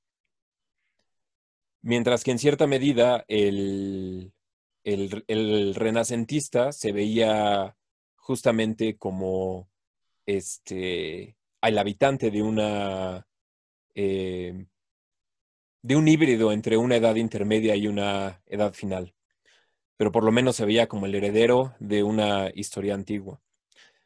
Dicho de otra manera, para el medieval la historia ya había acabado en cierta manera y para el renacentista apenas estaba empezando. Se podía enfrentar hacia una dimensión histórica fresca. Si eso tiene que ver con que se haya manifestado en los descubrimientos, esto o lo otro, o hayan sido algunas otras causas este, eh, económicas o geopolíticas, creo que ni siquiera es mi área de, este, de competencia y no, no creo que, sea ahorita justamente lo que tengamos que tocar, ¿no? A lo que iba es que nuestra época actual es una época que se caracteriza por una destrucción de la dimensión histórica en tanto que dimensión. Y por lo tanto el espíritu humano, y aquí desgraciadamente tengo que meter esa palabra que a todo el mundo le, o la aman o, les choca cuando la digo, este, desgraciadamente tiene que migrar justamente a otros dominios, tiene que habitar otros lugares y desafortunadamente no es la historia uno de ellos que pueda habitar y el hecho es que existe una actividad para que ya no nos entendamos como ni siquiera herederos de la antigüedad, pero tampoco como habitantes de una edad final. Creo que aquellas personas que están buscando la destrucción de la historia y que lo están buscando desgraciadamente a través de buenos sentimientos, esa es una de las cosas que más me, me, llama este, o, me da curiosidad, es eh, que justamente lo hacen a través de un sentimiento de, perfeccionamiento moral. En ese perfeccionamiento moral lo que no se están dando cuenta es que están limitando eh, el paisaje sobre el cual se puede extender el espíritu humano. ¿Por qué entonces traigo una y otra vez la, este, la figura del mago a este panorama? Justamente porque el mago es aquel que puede trascender la dimensión histórica para permitir que nosotros como generación habitemos otros dominios con perfecta amplitud, ¿no? O sea, esa es realmente la dimensión, si quieren, psicológica, o si quieren un poco religiosa, o si quieren, este, pues sí, metahistórica que estaba, que estaba justamente tratando de darle, ¿no? No, no tiene tanto que ver con eh, justamente la historia lineal, que finalmente es la, la interpretación moderna de lo que es Renacimiento y de lo que era Edad Media pero, pero cómo ellos concebían su propio lugar en la historia es muy distinto a cómo nosotros lo hemos caracterizado. Y creo que esa es una distinción bien importante que deberíamos hacer este, en adelante. Si quieren, vayan a mi, a mi blog y lean este, mi excelente ensayo llamado este, El último de los antiguos y el primero de los, de los, perdón, el último medieval, el primer medieval y el último medieval, ¿no? Donde justamente hablo sobre la diferencia histórica que hay entre San Agustín y Petrarca, que fue el quien acuñó el término renacimiento precisamente. Muy bien. Pues sí, creo que aquí nos, nos haremos un poquito por la tangente. Digo, eso es un punto muy interesante el que planteas, Pablo, y, nos da para, discutirlo en un episodio completo, estoy seguro. Em, y, y, creo que sí, concuerdo contigo en la parte en la que como la generación intermedia y sobre todo nosotros, en el caso de Leo y mío, que ya somos formadores, recae sobre nosotros la gran responsabilidad de, del mago, ¿no? Y de preparar a la siguiente generación y de enseñarle el valor de la tradición, enseñarle el valor de la historia, enseñarle el valor de, la herencia, ¿no? Eh, en esa parte estoy completamente de acuerdo contigo. Regresando un poquito al tema, hay un par de cosas que me gustaría hablar ya antes de cerrar este episodio. Número uno, y fíjense que no lo habíamos hablado, y bueno, quizás ya nada más hacerlo de una manera un tanto superficial para ya no prolongarnos demasiado. Eh, la prueba del mago, justamente lo que decía Leo, el, mago siempre es sujeto o casi siempre es sujeto a una prueba, ¿no? Y, básicamente esta idea de definir si es digno de obtener el conocimiento. Y como así el héroe eh, es uno de muchos que lo intentaron y mientras en su camino él tendrá éxito, hubo muchos antes de él que, no lo tuvieron y murieron. Creo que sucede lo mismo con el mago, ¿no? Es uno de muchos que lo intentaron y fue el único o de los pocos que fue digno de obtener el conocimiento. Y lo vemos en el caso, como decía de Leo, la, examinación que se le hace a Anakin y Yoda, y, y justamente Paco lo tocaba en un, en un episodio extra que hicimos. Si no lo conocen, vayan a nuestro Instagram y acabamos de lanzar un proyecto que se llama Filosofando Light, en el cual hablamos de temas un poquito menos serios eh, y justamente hablábamos de Star Wars, ¿no? Y justamente Paco tocaba, no, pero no fue Paco, fue Roy, en, esta conversación que teníamos de Star Wars, en cómo justamente Yoda tiene eh, esta premonición de cuál es el final de Anakin, ¿no? Y por él se, se, vuelve como receloso de, de aceptarlo. Em, entonces siempre hay este, en el Consejo Jedi siempre este examen, ¿no? Para saber si puedes, eh, si puedes acceder al conocimiento, como decía Leo, y, eh, eh, qué más, qué, mejor ejemplo, ¿no? Que el sombrero seleccionador, ¿no? Pero creo que antes de eso hay una, hay una examinación todavía previa en la cual se decide si puedes o no entrar a Hogwarts.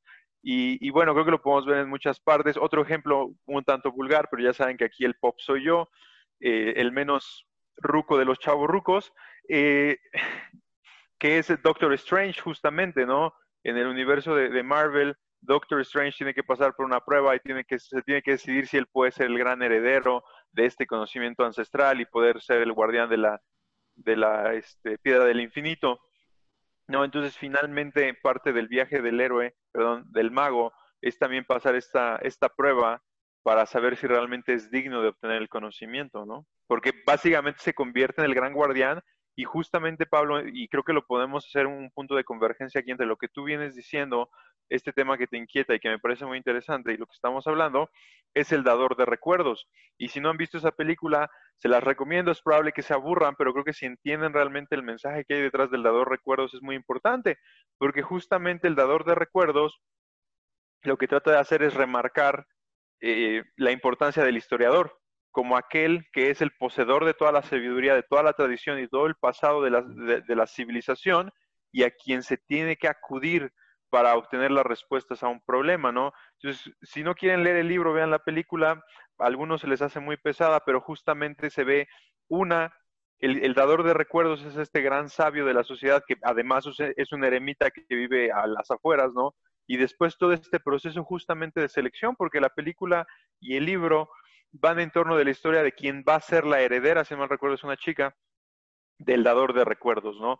Eh, y cuál es la trascendencia. Entonces, ¿qué, qué, qué, podrían complementar, no sé, ustedes, justamente con esta parte en la cual es el mago que tiene que pasar también por una prueba para saber si es digno de recibir este conocimiento?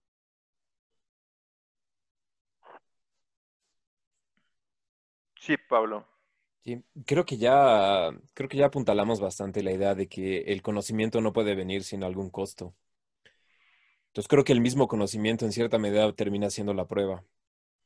Si eres capaz, si tienes la capacidad, y aquí es una manera bastante cool de ejemplificar la idea epistemológica y es, si tienes la capacidad de conocerlo, entonces eres digno de conocerlo, ¿no? O sea, es decir, si epistemológicamente tienes la sofisticación para entenderlo, entonces probablemente. Evidentemente hay cosas peligrosas, ¿no? Como si te topas con la receta de la pólvora o con los planos para armar una bomba atómica y crees que estás armando una licuadora. Evidentemente es, este, no es, no es, una, no es una situación ideal, ¿no? Pero creo que también aquí estamos un poco eh, confundiendo el, conocimiento específico con el conocimiento eh, Em, ¿cómo decirlo? Con, el, con aquel conocimiento penetrante en la realidad de las cosas. Eh, dicho de otra forma, el, vamos a decir, cualquiera tiene la capacidad de construir una bomba atómica, eh, por así decirlo, ¿no? En este, en este ejemplo medio burdo, pero pocos tienen la capacidad de entender cómo funciona la bomba atómica, ¿no? Y, y ese es el tipo de conocimiento que resguarda el mago, ¿no? Este cuando se pierde esta, esta capacidad, eh, es cuando, cuando, por ejemplo, veríamos, este, no sé, un, ejemplo que se me bastante irónico, ¿no? Eh, de, justamente porque es importante que el, que el, conocimiento permanezca tanto en la memoria como en la capacidad de entender ese conocimiento, es eh, justamente, no sé, vamos a suponer que estamos en el desierto y tenemos un manual de cómo excavar pozos, ¿no? Y un, o un manual de supervivencia en el desierto y resulta que nadie sabe leer, ¿no? Y terminamos quemando el, terminamos quemando el manual y entonces no nos sirvió absolutamente de nada ese conocimiento. Una vez leí una introducción que me pareció una de las cosas, se quedó, porque además fue hace 30 años, ya casi, no, 30 años mucho, hace 20 años, ¿no? Leí una introducción de justamente este, un libro de René Guénon se llama Introducción a los símbolos de las ciencias sagradas. Y eh, la, primera frase en la introducción es, em, la suma teológica de Aquino solía ser un manual para estudiantes y hoy en día ni siquiera los más doctos entre nosotros pueden penetrar entre sus significados esto siempre me llamó bastante la atención porque configuró bastante mi idea de que a pesar de que tenemos esta, este nuevo conocimiento tecnológico, hemos perdido completamente la capacidad de interpretar lo que antes un chavito de 15 años podía en cierta medida entender como su libro de texto. Y para nosotros hoy en día es uno de los libros más misteriosos y densos que puede existir, ¿no? Y entonces me gustaría cerrar quizás con, la frase de T.S. Eliot antes de que me la gane este Leo, ¿no? Donde dice, ¿dónde quedó, dónde, dónde quedó, dónde quedó la sabiduría que cambiamos por conocimiento y dónde quedó el conocimiento que cambiamos por información? Y con eso me gustaría terminar mi intervención. Muy bien. Leo, ¿tú tienes algo, algo más que decir en este punto? Mm, quizá un ejemplo de Harry Potter, aprovechando para hablar un poco más de esa parte, de la prueba, la prueba que se tiene que hacer para ver si se lega o no el conocimiento a cierta persona, es, eh, me viene a la mente un personaje de ahí llamado el profesor Horace Lockhart, que justamente era, era el maestro de, de pociones de Tom Riddle, que eventualmente se transforma en lo que sería Lord Voldemort.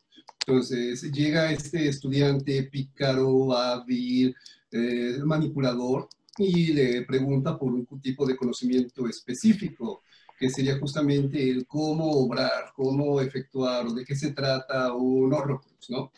Que ahora sí, spoiler alert, que es justamente esta suerte de artes mágicas que permiten a una persona encerrar eh, una parte de su alma en un objeto y así proporcionarle una relativa inmortalidad, ¿no? Dependiendo si se, eh, de la que será, mm, si se preserva o no dicho objeto. Entonces, aquí vemos, sería, que será un ejemplo de dónde esa prueba quizá era necesaria o no se hizo de la forma más oportuna porque finalmente termina revelándole parte de esta, de esta sabiduría y ahora sí que los fanáticos de Harry Potter ya saben lo que pasó, ¿no? Entonces eh, terminó convirtiéndose en uno de los magos oscuros más interesantes. Y pues, cierto que, siento que el arte también eh, puede mm, apuntalar un poco lo que menciona lo que menciona Pablo con respecto al pensar de las personas en lo que sería la Edad Media y lo que sería el Renacimiento.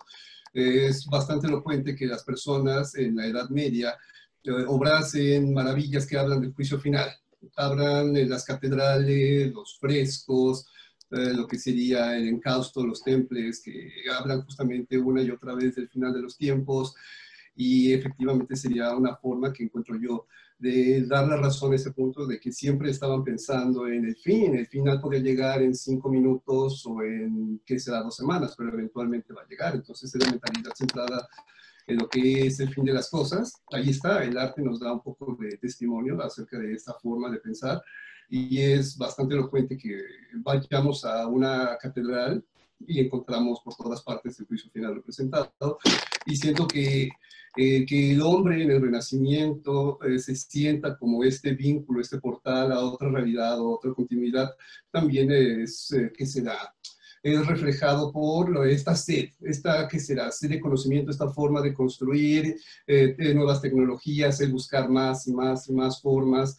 Por ejemplo, eh, las obras de Rafael Sanzio se van a nutrir de todos los aportes que hicieron desde Giotto di Bondoni en el, proto-renacimiento, ah, pasando por las leyes de perspectiva de Filippo Brunelleschi. Entonces, es finalmente, es como, ¿qué será?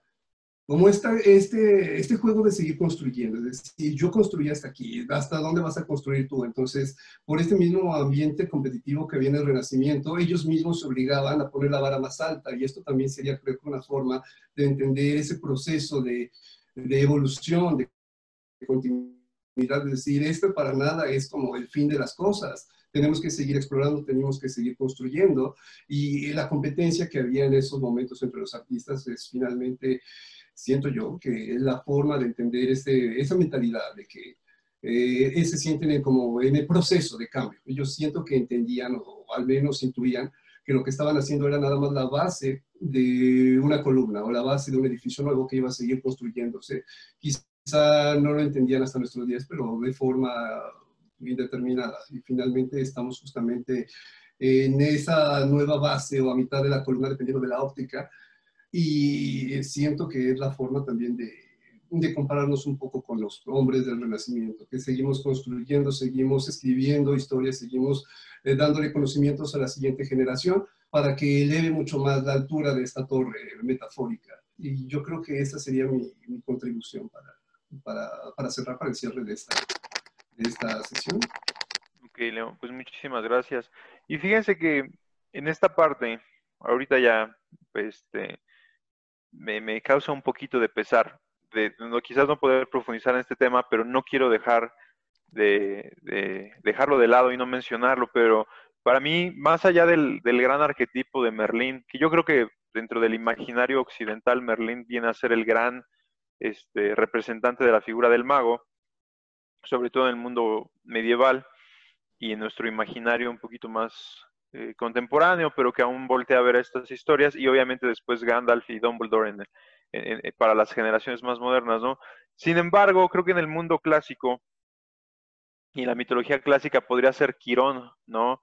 El gran maestro, el maestro de todos los héroes, eh, la figura que viene a encarnar esto, ¿no? ¿no? recuerdo en este momento cuántos de los héroes pasaron por él, pero sí fueron varios, ¿no? Y, me causa cierto pesar que, en la película de Disney con Hércules se, representa no a un Quirón, sino a, una especie de fauno ahí medio este, cascarrabias, ¿no? Pero finalmente creo que es Quirón quien viene a... Y, y que es, es, interesante, ¿no? Como Quirón pertenece a los centauros, que es una raza que generalmente se caracterizaba por ser desenfrenada, por ser violenta, por ser incivilizada, y viene a ser Quirón uno de los grandes sabios eh, con quien varios de estos em, grandes héroes vienen a prepararse antes de poder emprender justamente su, su cruzada o, o, su misión, ¿no? Pero bueno, un par de minutos, no sé, no sé qué, qué piensen ustedes al respecto. Sí, Pablo. Sí, sí, sí. Eh, sí, no, le estaba cediendo más que nada mi... Le estaba cediendo mi palabra a Leo, pero lo que puedo decir es... Em, pues creo que, creo que tienes razón, creo que tienes razón, Arturo. O sea, es una... La, representación de Quirón es, es bastante eh, terrible en, en, la, la, versión de Hércules, eh, pero, pero no está completamente no está completamente errada, creo, desde un punto de vista psicológico, o por lo menos como manifestación de, de, eh, del punto en el que tenemos nosotros la capacidad de interpretar estas, estas historias, ¿no? Y en cierta medida es porque el centauro, como lo era Quirón o como esta figura que es este producto de las fuerzas oceánicas y producto de los mismos titanes y o sea, que es heredero de fuerzas verdaderamente terribles y verdaderamente incontrolables. Em, le quita, eh, perdón, le, da a los héroes justamente ese aspecto que también tienen ellos de incontrolables, de terribles, de iracundos. Y es algo que no nos gusta ya hablar de nuestros héroes, ¿no? Entonces, este, eh, yo creo que ahora todos nuestros, este, nuestros chavos, cuando, si es que alguna vez, porque me imagino que ya en ninguna escuela se hace, cuando lean la Eliada y diga y, labran y, vean que dice este canta o musa la, furia del peli de Aquiles, van a decir, ¿cómo? Pero no supone que los héroes tienen que ser buenos, ¿no?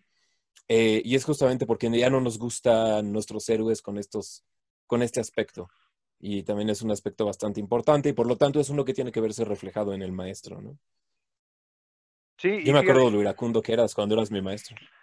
No, e, es que fíjate, eso es algo muy interesante y y curiosamente, no sé si en algún momento Roy llegue a escuchar esta, este podcast o Víctor, ¿no? Pero Víctor y, y, Roy siempre me hacían burla y decían, es que, es que en la película de Hércules de, Disney no se llama Quirón, ni siquiera me acuerdo cómo se llama, pero bueno, siempre decían que yo era él, ¿no? Este, y bueno, era, era un chiste aquí local en, en Escola, em, ya no tan local al parecer, y a veces también dicen que soy me comparan más con él que con el general Ming, pero también a veces con el general Ming, ¿no?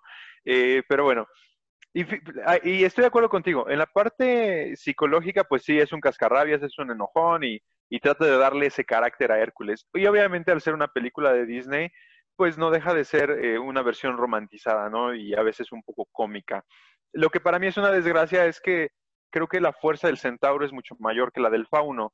Y, entonces aquí tiene sus cuernitos y está chaparrito y está regordete. Cuando Quirón, pues es un centauro, es un monstruo que mide casi tres metros. El, centauro siempre es fuerte, siempre es musculoso. Eh, y aquí, pues es un viejito regordete, ¿no? Eh, esa es la parte que me causa un poco de tragedia. Por el otro lado, eh, interesante lo que dices, ¿no? Porque justamente lo hablábamos en nuestro episodio de Sombras y Abismos, justamente cómo es necesario que el héroe incorpore, bueno, no el héroe, sino la personalidad incorpore a la sombra. Em, y, creo que como dices, eso es parte del papel de Quirón. Quirón viene a darle la, fuerza y la violencia que es característica del centauro al héroe. Y, viene, básicamente creo que es un poquito el, proceso espartano, ¿no? Cuando los espartanos querían endurecer a sus jóvenes militares, los mandaban a, la selva, a la selva, al bosque, y si sobrevivían, pues felicidades, ya, ya, habías, ya habías dado un paso en tu rito de iniciación hacia ser un verdadero guerrero, ¿no? Y creo que Quirón llega a representar un poquito justamente esto. te tienes que enfrentar a las fuerzas de la naturaleza. ¿Y qué, qué fuerza de la naturaleza más temible para los griegos que el centauro, no? Y entonces, una vez que te has enfrentado a él, que has aprendido de la naturaleza y que te ha endurecido, entonces ahora sí estás listo para, para, para enfrentarte al siguiente gran monstruo, ¿no? Que pues eh, podría ser la medusa o podría ser este, o, en el caso, por ejemplo, de, Aquiles, ¿no? El irte a enfrentar a la guerra de Troya, o la historia que ustedes eh, elijan, el Minotauro mismo, ¿no? Em, y bueno, no sé, no sé qué opinas tú al respecto, Leo. la película en sí misma, ah, ¿qué será? Es, me gusta porque siento que puede ser un gran ejemplo de lo que le han hecho a los mitos, ¿ok? Entonces yo la menciono una que otra vez en clase para señalar eh, ciertas cuestiones. Desde la base, eh, los mitos griegos no tenían, digamos que, una versión oficial. De hecho, era lo que se transmitía de forma oral alrededor de las fogatas, se compartía, personas agregaban, quitaban personajes, hasta que finalmente las condensa un sujeto llamado Hesiodo, Hesiodo, lo que sería la, la teogonía. Luego viene, también estaba lo que es el papel de Homero.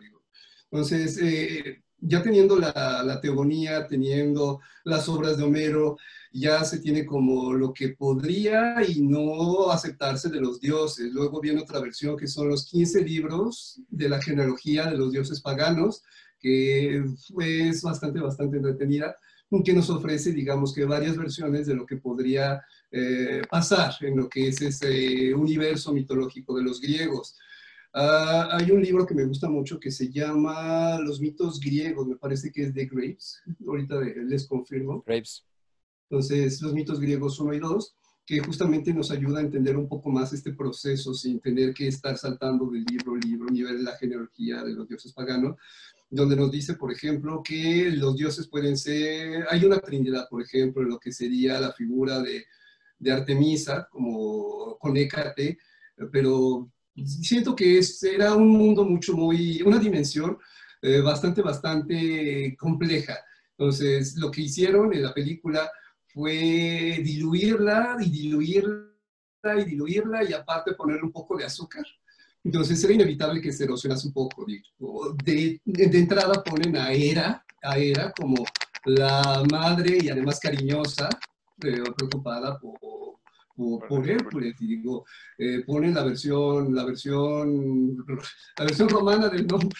O sea, en vez de ponerle Heracles como tal, no sé, hay, muchas cosas. No quiero, no quiero uh, despotricar contra lo que es la película. Yo siento que es un buen ejemplo para ver algunas cosas que podrían haber sido mejoradas, como por ejemplo los titanes. Los titanes, por ejemplo. Quizá eh, les causa un poco de ruido la figura de Filoctetes. A mí me causan conflicto los, los, titanes. O sea, de plano ponen ahí una criatura de, de hielo que supongo que se confundieron tal vez con lo que sería Titán Críos, que es el encargado de, generar a las nobles bestias. Entonces de ahí viene crianza, la ganadería. Entonces quizá alguien lo, lo vio por el lado de, frío, entonces pusieron ahí un gigante de hielo. Entonces hay, hay muchas cosas de la película.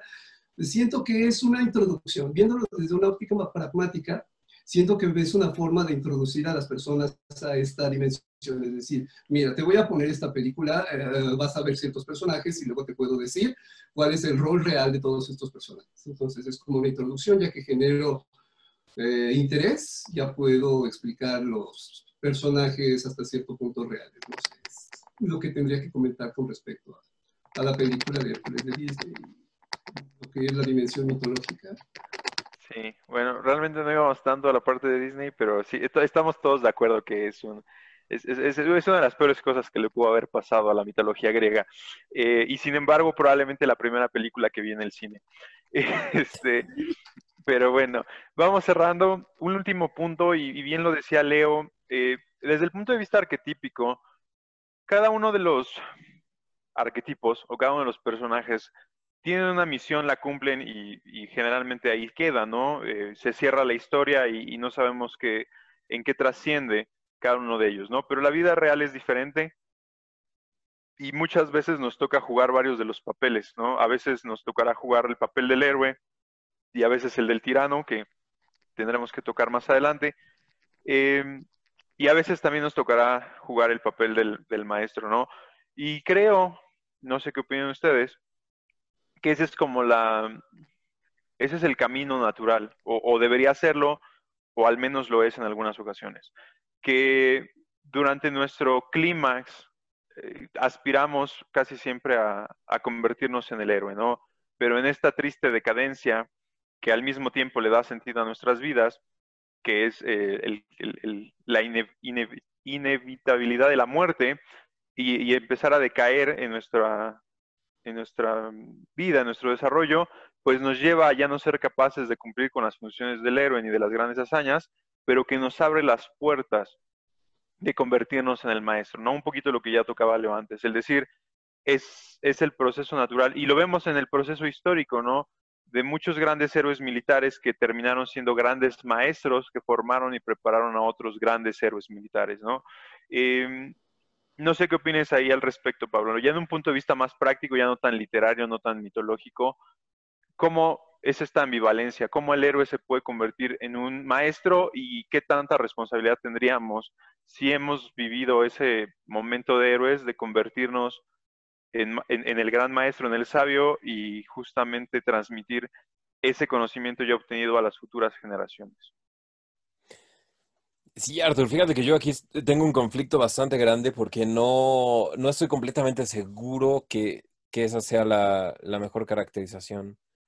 Creo que inclusive una persona en su lecho de muerte puede jugar el papel del héroe y de hecho creo que es uno de los puntos en los cuales más estamos llamados a jugarlo precisamente, ¿no?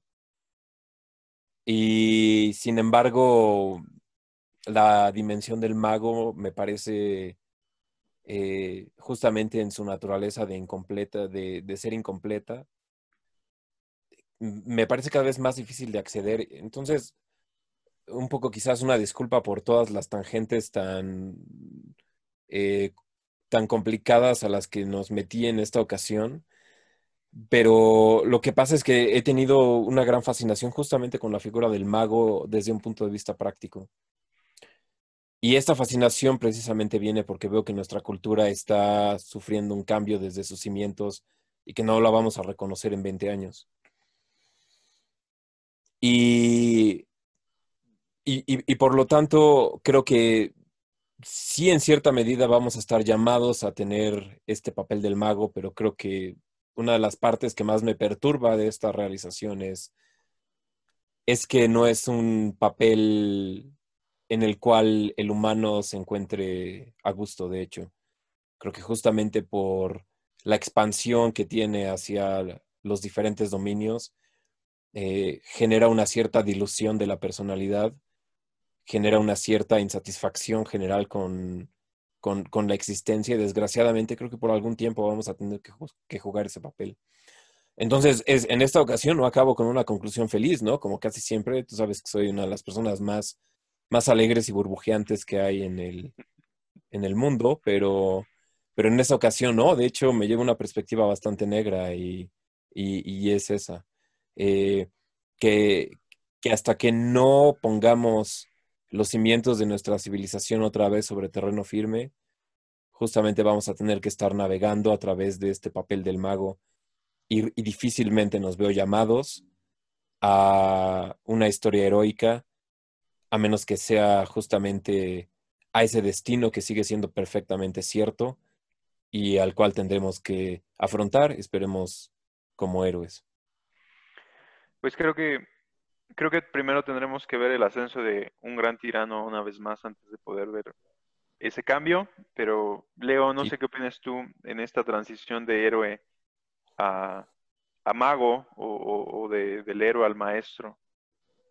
Nada más señalar tal vez eh, lo que sería el peso de los años. Finalmente, el vivir es un acto constante de enfrentarse al dolor, sobreponerse, eventualmente las cosas fallan y esto no es nada cómodo y esto va, va ya sea forjando carácter un poco más, más firme o finalmente destruyendo y erosionando lo que no es digno, lo que lo que es útil, lo que es valioso se, se conserva tal vez, lo que no es, se termina desmoronando finalmente por la prueba del tiempo y tal vez eh, precisamente por eso la, ponen a los grandes maestros, a los grandes eh, ¿qué será? personajes que fungen el rol del mago como personas ya, ya en decadencia, es decir, ya saben lo que, lo que esperan, han vivido en carne propia todo eso y mm, vuelvo a poner el dedo sobre el personaje de, de, Yoda, ¿no? Finalmente, él es el que, digamos que, mm, comparte eh, digamos que da el visto bueno para los nuevos aprendices. Entonces, yo nada más eh, cerraría con, con una reflexión, cerraría con una reflexión y cuál sería eh, la historia de Yoda, ¿no? ¿Cómo habrían sido sus orígenes? ¿Cómo empezó? ¿Quiénes fueron sus maestros? es algo que me, que me, acaba de venir a la mente. Entonces, porque detrás de, de, un gran mago también debe de venir una gran, una gran aventura, ¿no? También los conocimientos tienen, como lo dejamos desde el principio, sería la tercera cuarta vez, tienen un precio, ¿no? ¿Qué precio pagó Yoda para obtener toda esa, esa sabiduría? Y no solo Yoda, sino los otros grandes iniciados. Entonces, es, es esa, esa, esa, sería mi, mi, contribución para el cierre. Entonces, esa reflexión de la aventura del mago quizá no sea tan, tan aburrida como, podríamos pensar. Claro, y no hay, no hay mejor maestro que la experiencia y tampoco ninguna enseñanza más dolorosa que la experiencia, ¿no? Em, y bueno, eh, este definitivamente ha sido un episodio un tanto oscuro, como oscuros los veo a los tres en sus cámaras. Em, sin embargo, vamos a ver si podemos alegrar un poco esto con la voz de la juventud. Me gustaría saber, ya después de un buen rato que ha estado ahí muy, muy callado Paco, eh, obviamente, si nosotros lo vemos con ciertos ojos un poco más filosóficos y quizás él pueda venir aquí a, ilustrarnos un poco con, esa este, jovialidad que le caracteriza. Paco, no sé si tengas por ahí algo, algo que podamos rescatar. Mm, no, creo que no realmente.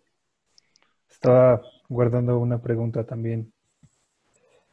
Eh, algo que no me quedó muy claro, o que fue lo que me quedó menos claro de todo esto que estuvimos, o mejor dicho, que estuvieron discutiendo a lo largo de esta eh, hora, hora y media, es que antes, en los, en los, episodios anteriores, lo que he entendido de los arquetipos y de eh, los símbolos filosóficos es que no, representan, no son una representación literal, o en muchos casos no es una una, un elemento eh, completamente firme a lo que representa el símbolo. Por ejemplo, la espada. La espada, pues comentábamos en su momento que no necesariamente tiene que ser una espada, sino puede ser también cierta herramienta o cierto animal que solo el héroe puede poseer y que a través de él pues puede completar su misión, ¿no?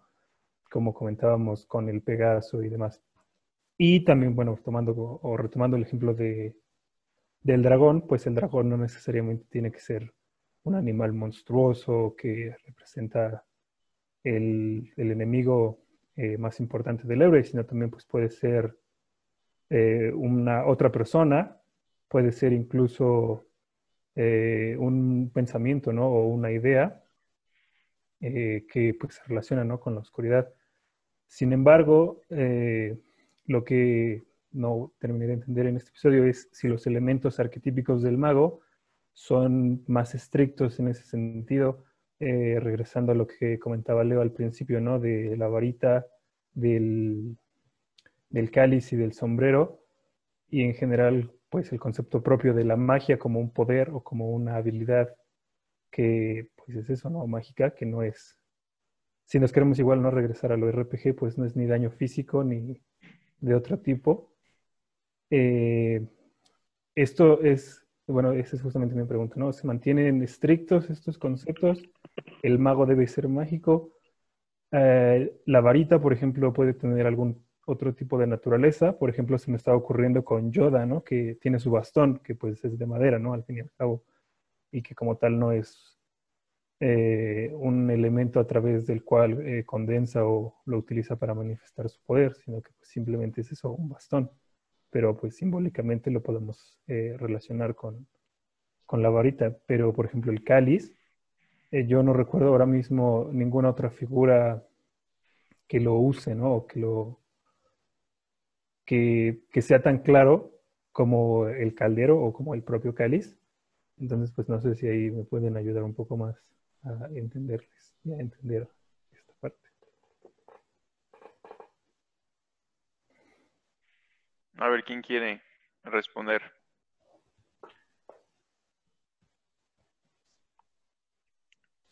La parte del cáliz. Hay un cáliz muy importante, mucho, muy importante en la figura también de lo que sería el ciclo artúrico, el ciclo artúrico, perdón, que sería el Santo Grial. Entonces, el Santo Grial, que es como la, la copa de, donde proviene varias eh, bondades, me parece que es la reliquia más famosa de la cristiandad.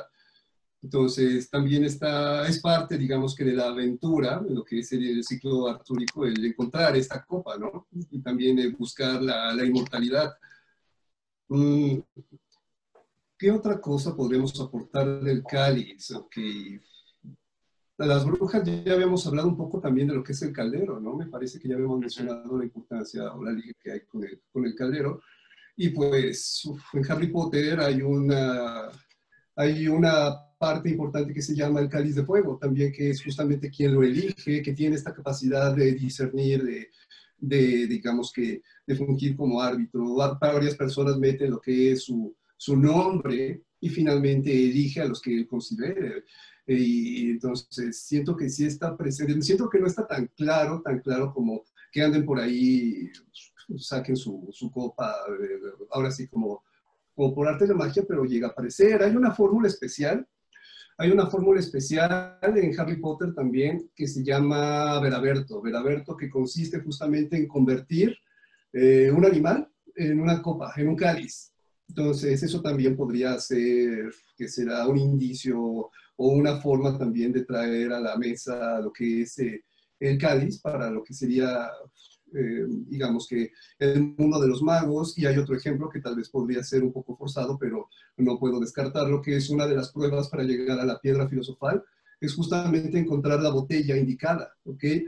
Todas las demás botellas contienen una suerte de veneno que tiene, eh, que será consecuencias no muy agradables y una botella que puede, me parece que enfriar en un muro de fuego que hay más adelante.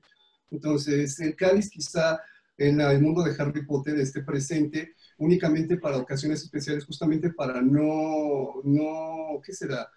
No volverlo como tan, tan, tan, ¿qué será? Tan común, sino lo van a reservar para ocasiones justas, ocasiones eh, digamos, precisas. También eh, la prueba que tiene que enfrentar eh, el profesor Albus Dumbledore para encontrar uno de los Horrocruxes es justamente beber, beber de toda esta sustancia inmunda que llena los pensamientos, que llena la mente de los pensamientos más horribles o recuerdos que te pueda tener una persona.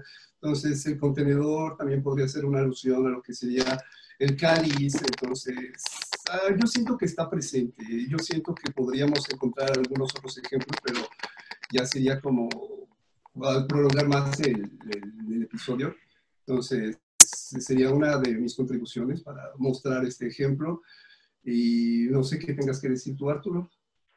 Sí, gracias, Leo. Fíjate que, Paco, en el caso específico de Yoda, no se me ocurre ningún ejemplo, ¿no? Sin embargo, como decía Pablo, en Star Wars estos estos arquetipos no son tan claros como lo son en, como en Tolkien o como son en, Harry Potter, ¿no? Eh, en otro ejemplo, creo que en el, caso de la mitología nórdica, tenemos eh, el pozo de Ur, ¿no? Que si no mal recuerdo es justamente el lugar en el que Odín lanza su ojo. Este, para obtener la sabiduría. Entonces quizás podría ser una representación. Eh, por el otro lado, y a ver aquí si Pablo nos puede ayudar, creo que la pregunta de Paco también un poquito encaminada a esto. Cuando hablamos del, del, viaje del héroe y que tiene que desbloquear como en los juegos esta habilidad o esta arma, pues en el caso del rey Arturo tiene que obtener la espada, ¿no? Em, pero en el caso de, Perseo, Perseo tiene que domar al, Pegaso y después tiene que obtener el escudo de, Atenea, ¿no? Y no, es que, yo recuerde, no hay ninguna parte en la cual tengan que, encontrar un arma además de esas, ¿no? Entonces, finalmente él no tiene que obtener una espada como Arturo o como muchos otros héroes, pero sí tiene que obtener estos dos elementos que le van a permitir completar su misión, y sin el escudo de Atenea no lo hubiese logrado, ¿no? Eh, y por el otro lado, el mismo Perseo no tiene que matar a un dragón, tiene que matar a la Gorgona, y Teseo tiene que matar al Minotauro, quienes son en alguna forma una similitud a, al dragón. ¿no? El, el, el gran Ajá. monstruo que tiene que matar el héroe, ¿no? Eso es lo que, decía, lo que entiendo. que no es literalmente un dragón. Pero, Exactamente. eh, Lo que entiendo es que Paco quiere saber si existe, o sea, si, si, el, si el personaje del mago en algún momento puede ser extrapolable a alguna otra cosa. O sea, que en algunas historias el mago no se presenta como mago, si tiene esa sino como algo más. Exacto. Sí, Y creo que, eh, perdón Pablo, ya nada más para cerrar, creo que Quirón es uno de esos ejemplos que finalmente no es un mago, es un maestro, pero no sé ustedes si tengan alguna otra idea. sí, mira, Paco, creo que a ver si entendí, a ver si entendí bien tu pregunta, ¿no? Pero creo que lo que estás justamente tratando de decir es que parece que pusimos al mago con una figura súper estable. eh, y, y- y- y de hecho, y de hecho es al revés. Eh, de hecho, creo que gran parte de la dificultad precisamente de explayar los conceptos durante este episodio es precisamente porque, por- porque de hecho el mago es, el tipo de arquetipo, valga la cacofonía, que, eh, que justamente abarca tantos dominios de las manifestaciones de la psique, de las manifestaciones de las historias, que se puede encontrar en- por todos lados algún aspecto de él que, es particularmente difícil de, eh, de, de ponerlo en una trayectoria limpia y hacer ejemplos y paralelismos tan claros como los que hicimos como con el héroe. Entonces no necesariamente tiene que tener la varita, puede tener un abaco. No necesariamente tiene que tener el cáliz, puede tener un orbe. No necesariamente tiene que tener un orbe o un bastón o un sombrero. Puede tener este un libro o un amuleto o inclusive este una pata de conejo o inclusive puede no tener absolutamente nada y aparecerse como este como un grillo vestido de vestido de caballero, ¿no? Este caballero en el sentido de un señor respetable, ¿no? Así más o menos como está vestido Leo, este se te aparece Pepe Grillo, ¿no? Este, entonces, esa es, esa es un, poco, esa es la, la dificultad y creo que, creo que fue bastante notorio que es un concepto bastante difícil del, del cual hablar. Entonces, eh, me, me, me, llama la atención que hayas dicho, este, parece que es, que es todavía más estricto en su indumentaria y en su forma, o sea, sí hay una como manifestación típica, ¿no? Y la más típica de ellas, pues, es Merlín, Gandalf, etcétera, que tiene aquellas indumentarias que ya, este, de las que ya hablo Leo tan, tan, tan elocuentemente. Pero desgraciadamente, como, como arquetipo, va apareciendo en, en todos lados y ahora dentro de función narrativa aparece de las maneras más este, atroces, ¿no? Eh, no atroces en el sentido, o sea, en el sentido más difícil de precisarlas. Entonces es la figura ambigua por excelencia es la figura que trasciende el tiempo, trasciende los dominios, trasciende este el reino, trasciende las épocas. Por eso a veces te lo encuentras en un siglo y de repente brinca a otro siglo. Y a veces te lo encuentras en Inglaterra y de repente está en, en otro país, ¿no? Esa es la dificultad de precisarlo. Y, y- y creo que de, de aquí se deriva justamente la, la dificultad de hablar de él, ¿no? No sé si contesté un poco a tu pregunta o nada más hice No, más sí, sí. ¿Sí, va Sí. por ahí? Ok. Sí, Y, fíjate, Pablo, que justo me ganaste porque cuando empezaste a hablar me vino a la mente el ejemplo perfecto. En, en- en eh, sí, en historias menos eh, oscuras, quizás Pepe Grillo es justamente una encarnación del mago o del sabio.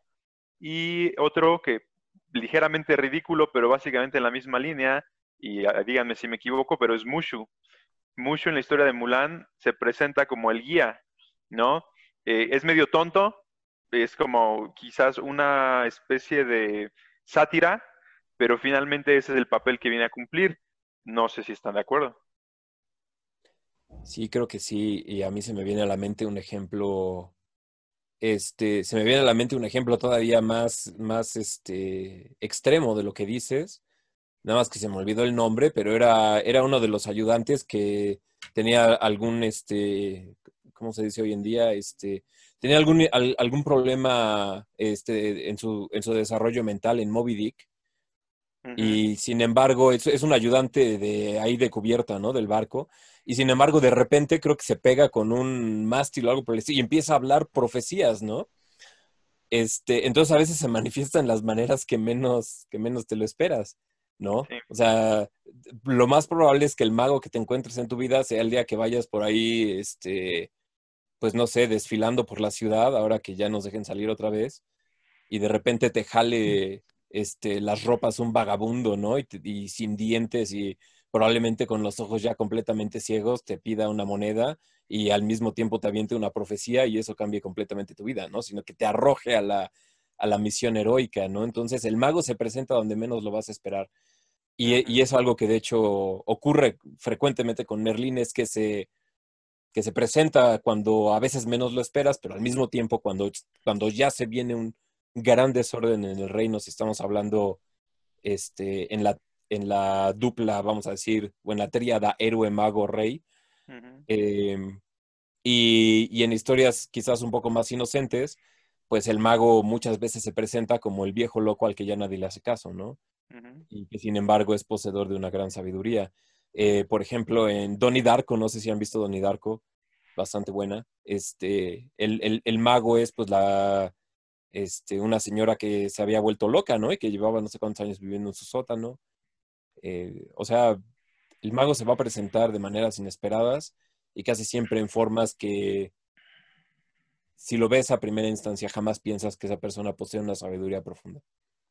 Sí, de hecho, como decía Leo al inicio, una de las grandes características del mago es el poder de transfigurarse, ¿no? Que es, eh, está presente en Zeus, que todo el tiempo se transforma en diferentes animales, eh, y está presente en Odín, como les decía, el gran, el gran viajero, que todo el tiempo se presenta como otro tipo de ser, nunca como Odín, y solo ya que hizo su misión, todos se dan cuenta que era Odín el que se les reveló, ¿no? Em, y, otra cuestión, Paco, es que muchas veces en algunas historias que son menos em, esotéricas, si quieren, eh, el mago se presenta en la voz de la conciencia del héroe. Entonces no es, no es una figura material, sino que la, e, esta idea a veces de que se te aparece el diablito y el, el angelito también son una especie de manifestación en algunas historias también más infantilizadas, eh, pero la conciencia, la voz de la conciencia, que básicamente en Pinocho, Pepe Grillo es realmente eso, es la conciencia de Pinocho, diciéndole si hacer o no hacer, incitándolo al bien, digámoslo así. Eh, son otras formas de manifestar al, al mago, ¿no? Que no necesariamente son el, el, arquetipo merlinesco. Y finalmente, Pablo, te tengo una respuesta después de, miren, media hora de iluminación, acaba de bajar mi mago y me habló aquí al oído, miren, aquí está, este, y me dijo que hay un héroe contemporáneo de una literatura medianamente buena, creo yo, que combina habilidades de mago y combina habilidades de héroe. Y no es nada menos que desde mi punto de vista el famosísimo Geralt de Rivia. Mm, sí, capaz se lo aceptaría, capaz se lo aceptaría. Este, pero a mí se me hace que Geralt de Rivia realmente es un pícaro que trataron de hacerlo un poco más épico, desde mi punto de vista. Pero este, se, me hace más un, un buscón que un, que un mago, un héroe, pero sí.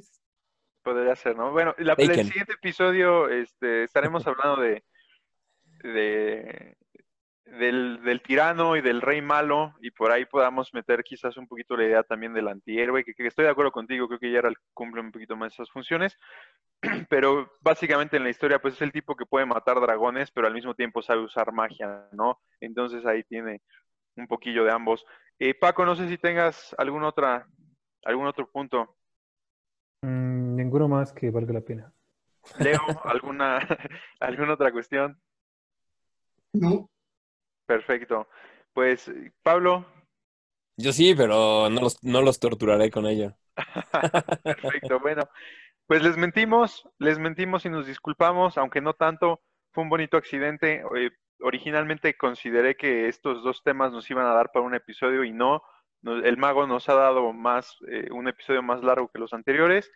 Así es que este no es el cierre de nuestro ciclo de, de arquetipos y símbolos, lo será la próxima semana que estemos de vuelta con estos caballeros. Yo les dije, esta aquí viene la artillería, viene la caballería pesada. Esperamos que el episodio no haya sido pesado, pero que haya sido interesante. Con la voz de la experiencia de Pablo y de Leo, muchas gracias caballeros. La verdad es que siempre es un gusto y un placer platicar con ustedes. Y más placer ha sido tenerlos juntos por primera vez en mi vida. Y hemos podido tener una discusión aquí en conjunto con ustedes. Siempre un deleite para mí. Paco, muchas gracias también por acompañarnos. Eh, Supongo que más difícil que estar aquí eh, dos horas es estar dos horas sin decir demasiado, pero siempre es bueno tenerte en el roster.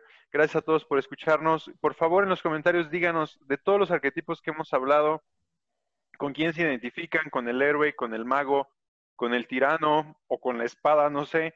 Este, platíquenos en los comentarios y los vemos en el siguiente episodio de Filosofando. Adiós.